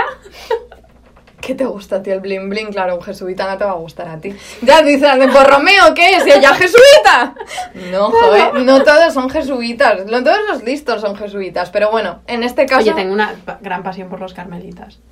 A ver, y los jesuitas molan mucho. Sí. Eh, en algún otro episodio tenemos que hablar a fondo de los sí, jesuitas. eso sí que es importante. No, no, o sea, se merecen mínimo un episodio. Mínimo un episodio. Pero sí, ellos, eh, ¿qué hacen? Los jesuitas aprovechan eh, esta quiebra de la supuesta irreproducibilidad de, los, de las reliquias porque cuando se están expandiendo por el Nuevo Mundo, pero en concreto en sus zonas de, de Brasil, lo que hacen es que se aprovechan, o sea, saben sacar el máximo partido a esta idea de la traducción. Es decir, ¿cómo reubicamos todas estas calaveras, mm, que supuestamente son de las 11.000 vir- vírgenes de Santa Úrsula, para que sean comprendidas, bueno, más bien para que sean, em, para que exista un rito que, que- que les rinda devoción en estos nuevos lugares a estas nuevas gentes. Que Y entonces-. Sí, pero es que aquí entra en juego el canibalismo. Ah, coño. Ay, yo creo que... Epa. ¡Epa! No, no, no, esto es bastante fuerte. O sea, el deseo cristiano de comulgar con la reliquia sagrada, de pronto meets el canibalismo. Pero eso pasaba ya, o sea, la, la práctica que tenían en, en los lo que se ha mal llamado primeros encuentros, es decir, Sí. como Ajá. muy mal llamado primeros encuentros, eh, como todos los dogmas de explicación. Perdona, un inciso aquí, pero es que no podemos pasar hablando de esto y no me... ¿No has visto lo de Tony Cantó? Sí, lo vi ayer, lo vi ayer, lo vi ayer. Uy. Fuerte, ¿eh? Es fuerte. Bueno, había que mencionarlo. Si Eh, no sabéis de qué estamos hablando, lo buscáis. No vamos a No dedicar vamos a un minuto a hablar de ello. Que claro que también en los mal llamados primeros encuentros, eh, para explicar cómo todo el dogma eucarístico se recurre al canibalismo. Claro. Claro. No, no, no. Todo está, todo, todo, todo está unido. Pero mm, espérate que estoy. No me estoy ubicando, Ana. Santa Úrsula, las cabezas. el- Santa Úrsula, las cabezas de las 11.000 vírgenes, el canibalismo. El canibalismo, sí, vale. Pero ahora vamos a cambiar totalmente de Ya os hemos contado lo que Mm, había vale. que contar. No, no, no. Sí, simplemente cómo, cómo instrumentalizaron eso. Pues que básicamente no podían hacer lo mismo con, mm, no sé, eh, el meñique de Santa Teresa. Para empezar, porque no está ahí, que no sabemos dónde está, que está en Sevilla supuestamente. Joder, estoy, tengo, tengo, me, me sabe mal no saberme esto, ¿eh? No te preocupes, que seguro que alguien lo sabe y nos lo dice. Y si no, pues nos dedicamos toda esta semana. No. Em, no, no. No. Pero, bueno, esto era una pequeña anecdotita para, para hablar de esto, de lo listos que son los jesuitas, que eran los jesuitas y cómo se aprovechaban de esto. Pero, ahora hemos estado en Hay un mira, vínculo aquí. ¿Quién fue la única mujer jesuita que hubo? Juana de Austria. ¿A dónde nos vamos ahora? Ah, ah, ah, ah, ah, ah, claro. Vínculo aquí. Buah, qué, qué lista! Eh, nos vamos a las descalzas reales. Bueno, espera, Que espera. es un espera. lugar que sabemos que os encanta, oyentes, porque uno de los episodios más queridos son los Reborn de las descalzas reales. Y cómo no, sinceramente. ¿Cómo no? Yo le tengo muchísimo cariño a ese también, episodio. también. Pero bueno, no, claro, no, pero espera, porque es que todo esto tiene un sentido. O sea, hemos estado en el agujero que todo lo absorbe, que es el El Escorial, eh, que si Roma, que si Brasil, las misiones de los jesuitas, eh, bueno, los vaivenes del cuerpo Santa Teresa, Pobrecita pobre, mía, de desmembrado de por todas partes. Pero ahora nos vamos a las descalzas reales. ¿Por qué? Otro epicentro. Porque es otro epicentro, Espiritual. claro. Y que si, habéis, si no habéis escuchado nuestro episodio de los Reborn y las descalzas reales, tenéis que escucharlo ahora para entender por qué. En las descalzas reales había muchísimas reliquias también, ¿sí? Muchas, porque si recordáis ese episodio, y si no lo recordáis de nuevo tenéis que escucharlo, es, es, es un... El, el, el convento de las descalzas tiene una misión diplomática importantísima. Ahí está Margarita de la Cruz, estaba su madre... Margarita. Margarita es que es tiernísima, es maravillosa. Y la relación diplomática que tenía con el Sacro Imperio. O sea, era muy importante. Entonces todo ese flujo de reliquias era súper significativo. Vale, tenían muchísimas, ¿no? Y entonces ellas eran como que, o sea, iban como creando este flujo de reliquias que pues hacía muy sólido el triángulo de relaciones entre el imperio, la monarquía hispánica y el papado, ¿no? Ellas lo iban atando ahí con su devoción y esos objetos, eran. ¿no? Piadosos, vale. Pero lo que es muy interesante es, a mí me ha parecido muy interesante que la devoción que ellas tenían, y fíjate, tenían cuerpos enteros, tenían alguna cabeza de, de una virgen de 11.000 Santa, alguna les cayó, Les tocó. alguna que no Igual llegó. hay una aquí. Es que, espera, que, este leva- que baño. levanto este váter y aparece aquí. Lo ha levantado. Está todo limpísimo. Doy fe. Eres gilipollas. Es que lo he levantado, pero no parece una cabeza de una virgen ahí. Bueno, pero que es que me pierdes, Ana.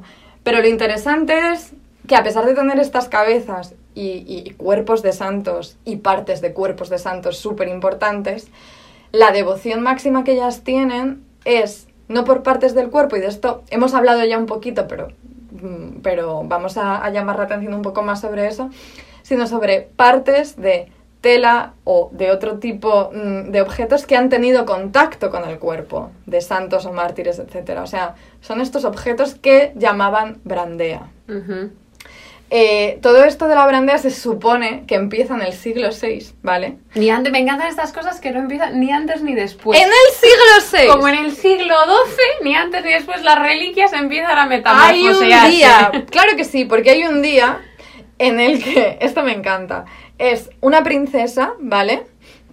Es una princesa de bizantina, no cualquier princesa, que al Papa Gregorio le pide, de pronto, se le ocurre a ella pedirle escamitas, Ah, de San Pablo. trocitos, no de San Pablo, no, de las esposas que habían mantenido preso a San Pablo. Entonces, como esos objetos, reliquias que son nada, o sea, un, un anhelito de algo Una Nelly. que ha tocado el ser amado, una, una nada, que Yo, yo esas cosas es que lo entiendo también. Claro que sí, ya. Yo soy muy de una goma de pelo. un- Bueno, por favor, la canción que- de- del brazo de Santa Claro. Teresa, eh, la, la- la mierdecilla del ombligo, o sea, es que no puede ser más. Mm. Pedir menos y a la vez querer más. Es que no se puede. No, es que es así. Vale, entonces, esto es- re- recordamos, se llama brandea. Objetos sagrados que han tocado, puede ser la tumba, simplemente. Claro. No ha tenido que ser el cuerpo, puede ser incluso la lámpara de aceite, ¿vale?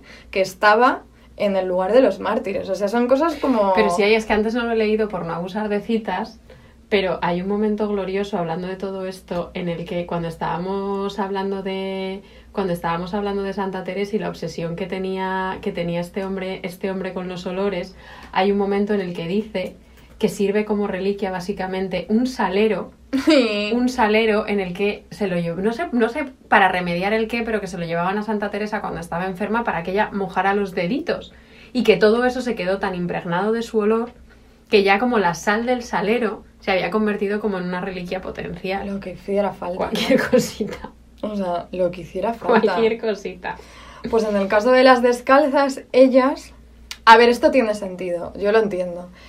Tenían muchísima devoción por un trocito de tela con una gota de sangre de quién? Pues de la Carmelita Santa Teresa. Nuestra Carmelita. Claro, entonces era, cuidado, era un trocito de la manga del jubón de Santa Teresa que estaba impregnado en sangre. Pero no era cualquier mancha de sangre.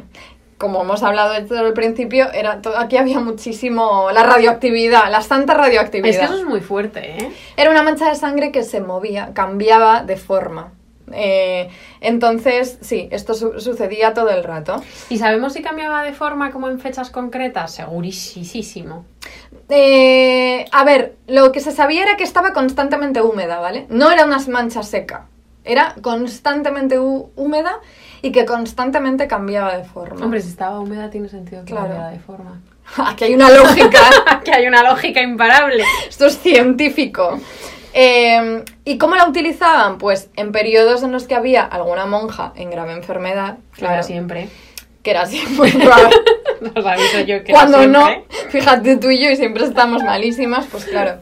Entonces, ¿qué hacían? Colocaban este trocito de la manga del jubón de Santa Teresa con la mm, mancha de sangre cambiante, lo colocaban en el lugar exacto del dolor para que ejerciera su, pues, su acción curativa. Sí, sí, sí, sí. ¿Pero qué más? Luego ¿Qué más estaba tenían? el famoso lignum crucis. Que bueno, esto pues había en todas partes, en todas partes había un cachito de la cruz De de, la cruz Cristo. de Cristo.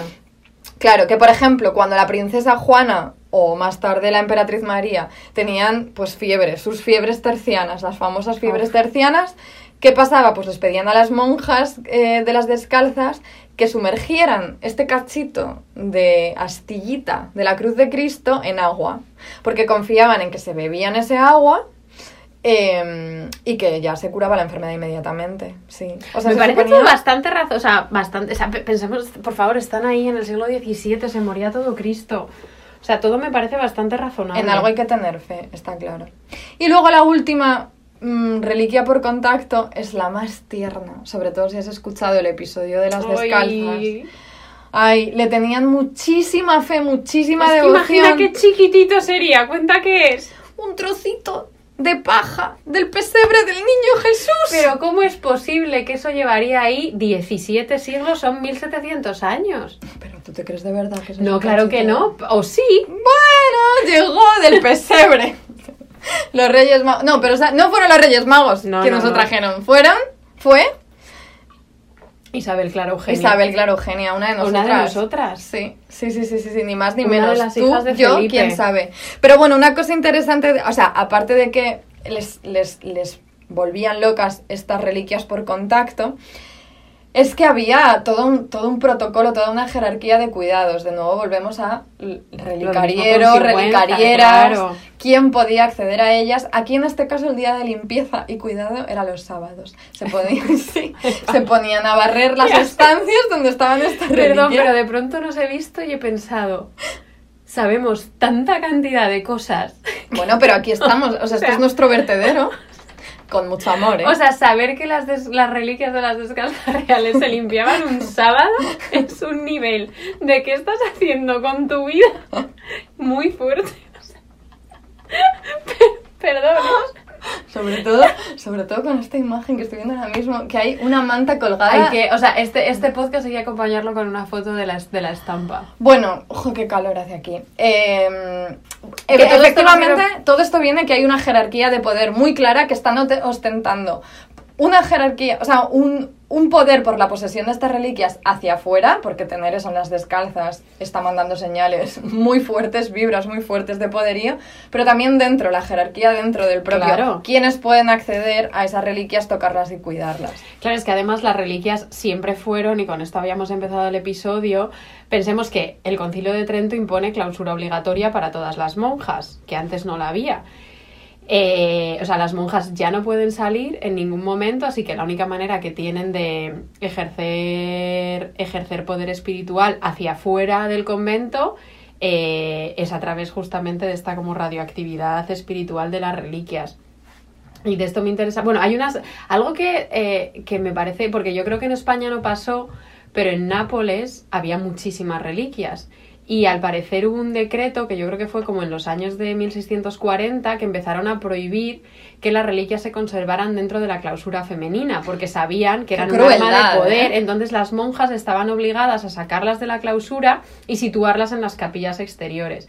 Y unas monjas benedictinas súper listas. Quítale tú a Margarita. Quita esto a Margarita, no le quitas nada nunca. La pajita del pesebre, o sea, no. o sea, vamos, o sea, es que arden las descalzas.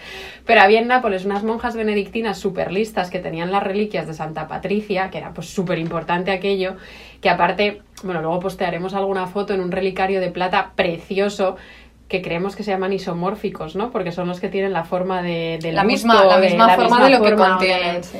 y, y entonces ellas súper listas, porque las reliquias muchas veces en tiempos de crisis del convento se utilizaban, se proce- procesionaban dentro del convento como para paliar los males. Pero estas monjas benedictinas fueron súper listas y al parecer, eh, yo no sé, como alguna autoridad napolitana quería trasladar todas las reliquias de la ciudad a un solo templo. Ujú. Y las monjas benedictinas dijeron, vale, os prestamos, no, la- no os las damos, os prestamos las reliquias de, San Pa- de Santa Patricia si hacéis una procesión. Es decir, no las podéis llevar a escondidas. Pero en la procesión tenían que estar ellas. No, ellas no estaban. Ellas no podían. salían, ellas no salían de la clausura, Uf. pero ellas lo veían y luego escribían un relato sobre cómo toda la ciudad de Nápoles estaba Claro. alabando sus reliquias y encima eh, en claro contraste con el que había con el que era el, el patrón de Nápoles, que era San Genaro. Entonces Santa Patricia de pronto se vuelve el centro de Nápoles, se crea una narrativa súper espectacular de esas reliquias yendo y viniendo de un lado a otro. Y a ellas les compensa. Y ellas- Dentro de lo que cabe. bueno, en el, en, claro, porque en el artículo este mencionaban una cosa muy guay, que es que cualquier persona que se pasease por una ciudad de estas, fuera Sevilla, Madrid, Roma, Nápoles, que estaban plagadas de conventos, de monjas de clausura, como que tú te paseabas por las calles sabiendo que había monjas observándote desde las celosías. Es que eso tenía que Constantemente. ser- Eso tenía que estar muy fuerte. Porque tú piensas, o sea, yo creo que en, en Sevilla o sea, había cientos de conventos. A mí, me- a mí en Sevilla me pasó una vez una cosa, bueno, no, no fue, fue hace más años. Me pasó que entré en una, entré en una iglesia y no había nadie más. Hmm. Y entonces yo estaba ahí viéndola y me creía que estaba sola. Y de pronto, cuando ya me iba a girar para irme, vi, había la típica celosía que estaba ahí más allá y, de- y había una monja. Claro. Pero esa monja me había estado viendo todo el rato, calladita, y me recorrió algo por la espalda, la verdad. Bueno, No. pues seguimos, entonces seguimos. En cualquier caso, que las reliquias se vuelven como un instrumento de autoridad súper fuerte. Y es verdad que poco a poco van cobrando muchísima fuerza lo que decías tú, Carmen, de estas como reliquias por contacto Hmm. o brandeas. Y eh, Santa Teresa otra vez. Claro, no, no. Porque eh, Santa Teresa cuerpo había uno, pero cartas Bueno. Car- a ver, no, no me voy a poner a hablar de las cartas porque igual tenemos seis horas de episodio. Entonces me cuesta muchísimo seleccionar qué contaros de las cartas de Santa Teresa porque, amigas, como yo creo que muchas ya sabéis, eh, pasé cinco años de mi vida dedicada en cuerpo y alma a las cartas de Santa Teresa.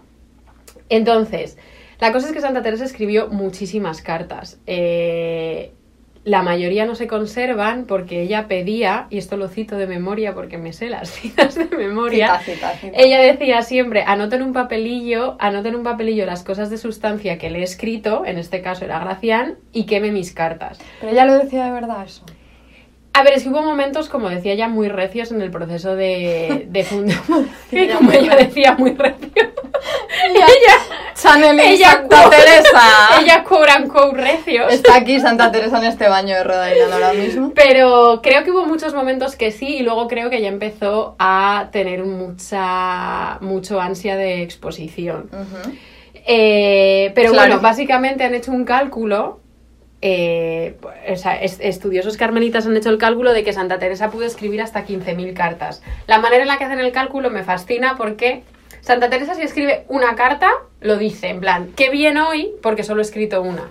Qué poco Mm. trabajo. Si escribe seis o siete, Lo dice. se queja como una demonia, en plan, no puedo más hoy porque he escrito seis o siete cartas. Lo que nos hace pensar que el promedio eran como tres, cuatro. Ah, Uno más uno, dos por dos. Madre mía. 12.000, 15.000, o sea, una barbaridad. Hay gente que ha hecho este cálculo, ¿eh? Sí, Ajá. sí, este cálculo ha sido hecho. Eh, pero por supuesto, no todos los destinatarios y destinatarias quemaron, quemaron las cartas y se conservan unas cuantas. Pero claro, piensa que las cartas se convierten muy fácilmente en reliquias, en reliquias de estas por contacto, porque es algo que Santa Teresa ha tocado, Claro. que Santa Teresa ha escrito y que ha estado así, eh, ha estado manoseado. A falta de meñique. Claro, entonces en el siglo XVII, de pronto, eh, las cartas que de por sí ya tienen una consistencia súper frágil, se vieron como sometidas a un proceso de desmembramiento súper bestia, que claramente después de la canonización de Santa Teresa en 1622 se acentuó muchísimo. Y aquí volvemos a Antoñita la Fantástica. Ay, qué Francisco bien. de Rivera. Bien. Entonces, claro, la industria de milagros y de reliquias estaba ya aquello que no paraba, que no paraba de girar. Y solo eh, ocho años después de que Santa Teresa muriera, cuando Francisco de Rivera escribe su agiografía, ya ahí, o sea, es que no ha pasado nada de tiempo y ya ahí las cartas se ve que han perdido como cualquier importancia textual o discursiva y solo importan por su carácter milagroso. O sea, es el objeto. Es el objeto. El contacto. Sí, es el objeto, pero ahora vamos a ver como que es el objeto, pero aún así le permite a Santa Teresa recuperar una autoridad textual que intentaban negarle todo el rato. Vamos a situarnos. Hay una monja, Clarisa, que se llama Genoveva de Toledo.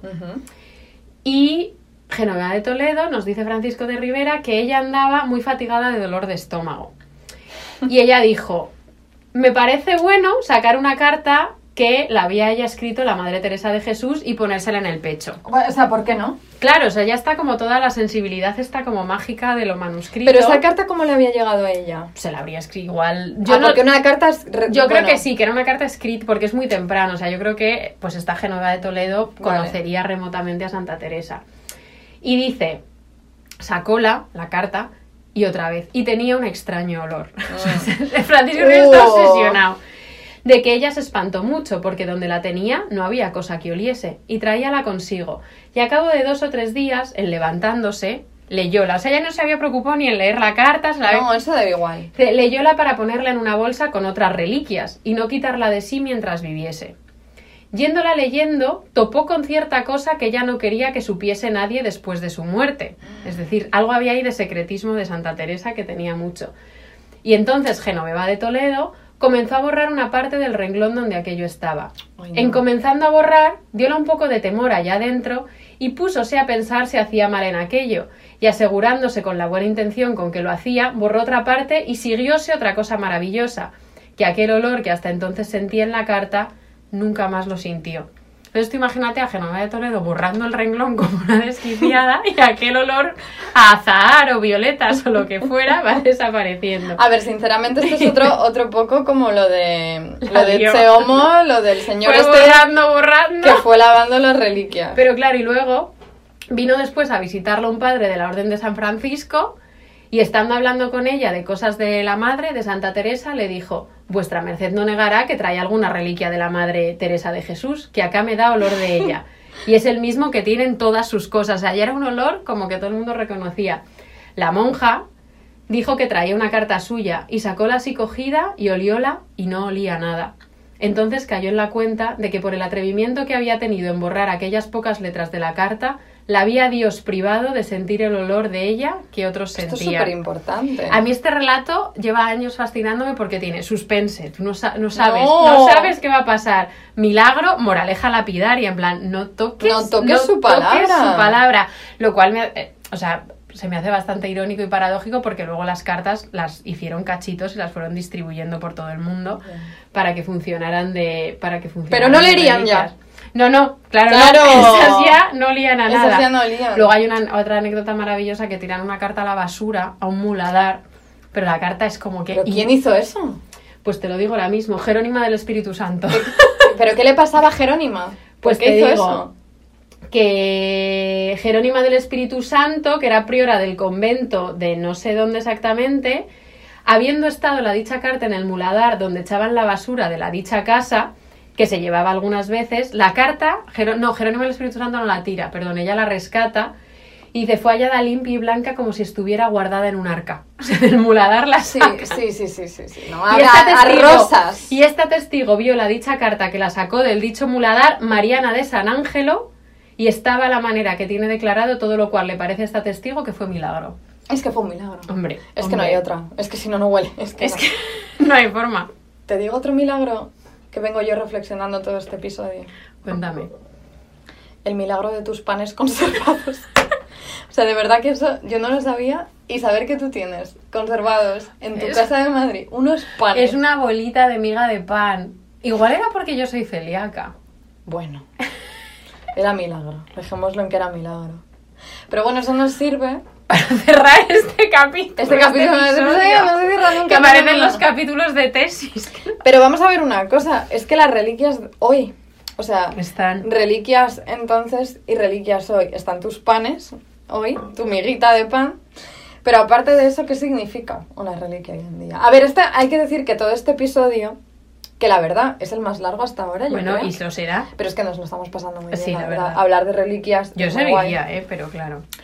Pero todo nace un poco porque este verano nos, nos contactó alguien que nos avisó de que en el Museo Nacional de Escultura en Valladolid había una exposición muy guay. Que nos perdimos muy a nuestro pesar. Nos la perdimos. Se llamaba Extraña Devoción de Reliquias y Relicarios y pintaba súper bien. Pero súper bien. Muy, muy, muy, muy bien, la verdad. Y de hecho, eh, hemos estado investigando pues todo el material que tienen en la web y todo. De hecho, os animamos mucho a entrar y ver todas las fotografías y todo lo que hay relacionado.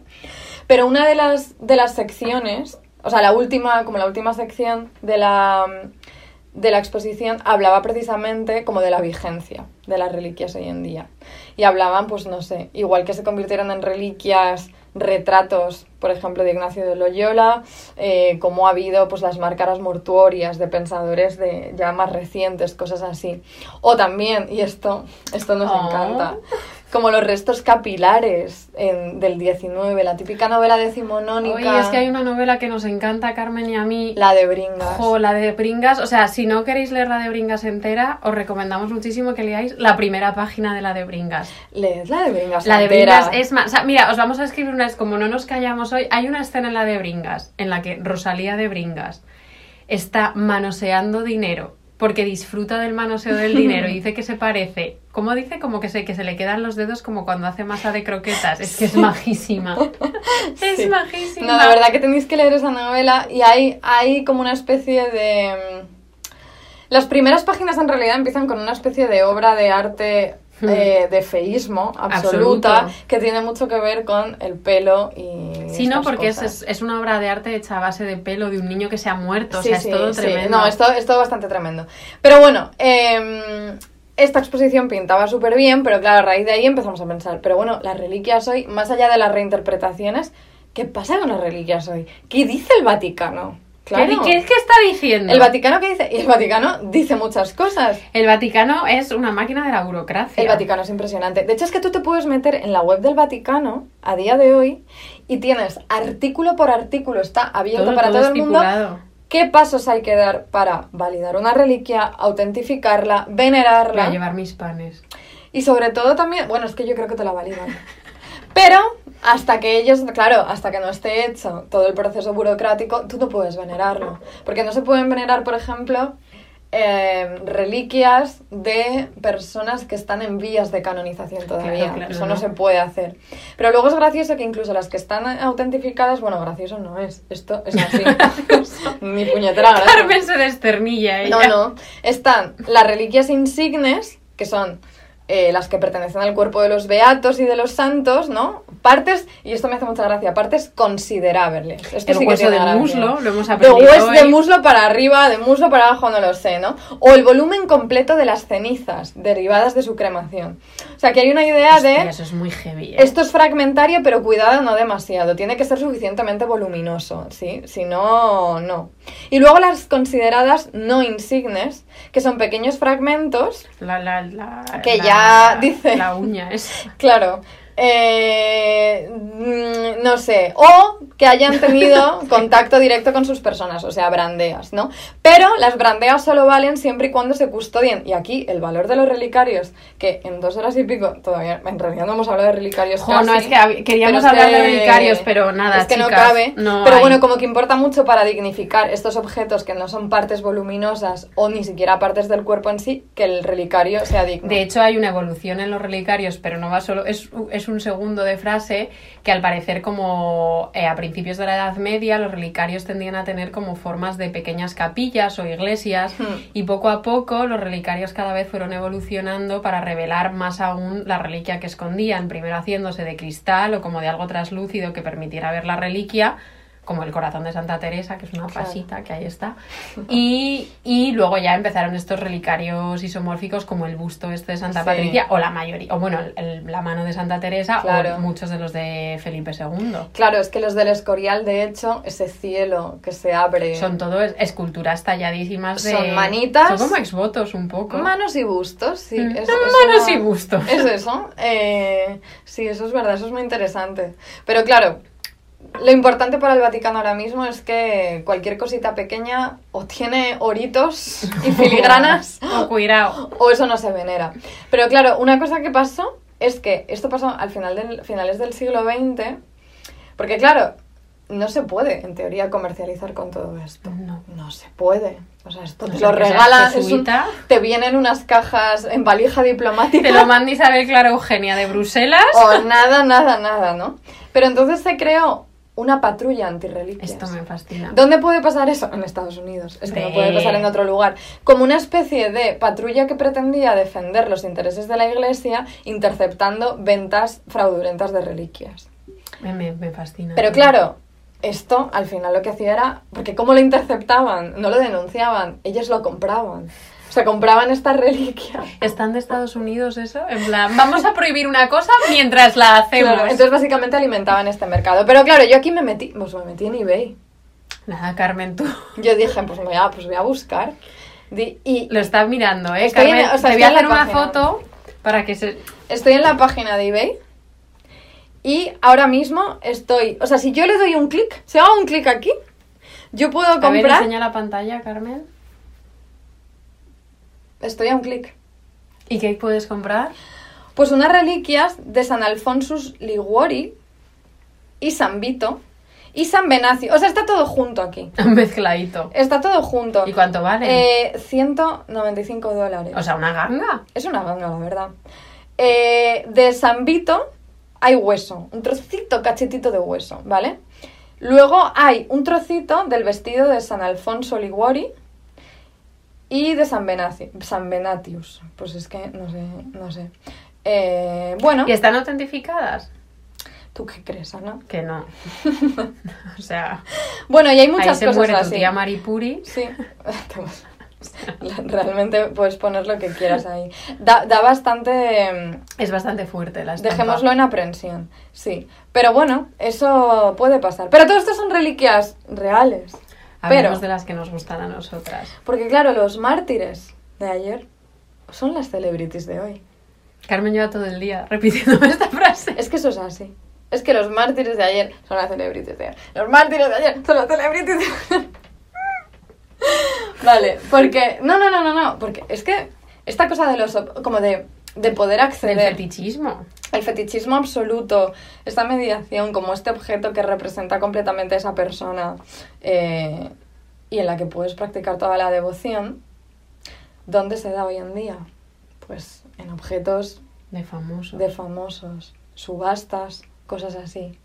Por ejemplo, esto pasa. Cuéntanos. Sabemos perfectamente que hay subastas y de, de- de bragas. De ¿Tú venderías tus bragas? A ver, Ana, pues fíjate que no me he preparado yo esta pregunta. ¿Vendería yo mis bragas? La, pregu- la, O mejor, ¿por cuánto venderías tus bragas? la gente querría mis bragas, Ana. Esa es una sí, pregunta... seguro que hay, seguro que sí. Eh, yo sí. No, no, tú, no vale, no me lo hagas con la cara, tú dilo también. Ah, no, que yo se también, oiga. sin ningún tipo de Las problemas. dos venderíamos nuestras bragas, Las sinceramente. hijas de Felipe OnlyFans.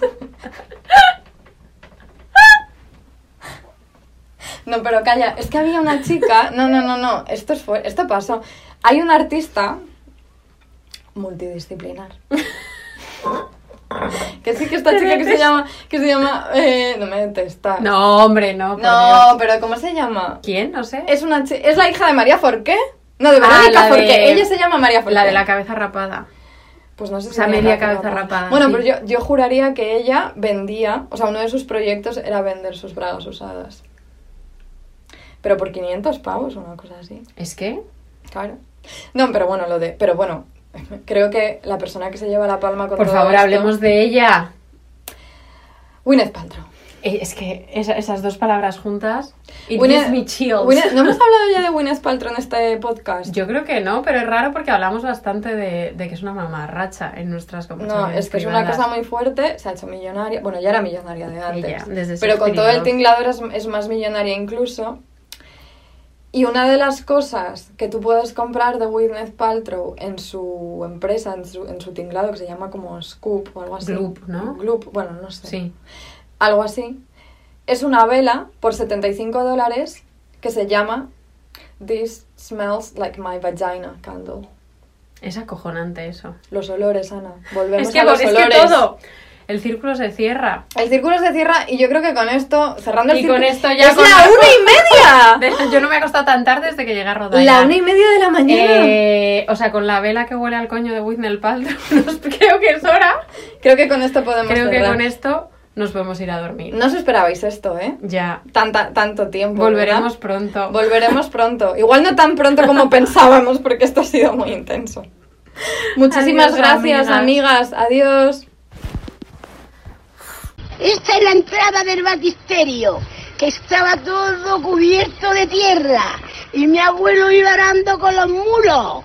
Y se, y se coló con una piedra romana. Se encontró que era una, un batisterio para los cristianos romanos del siglo I después de Cristo. ¿A quién no le va a gustar un imperio romano del siglo I? Eso es lo ¿A que usaban los romanos en aquella época.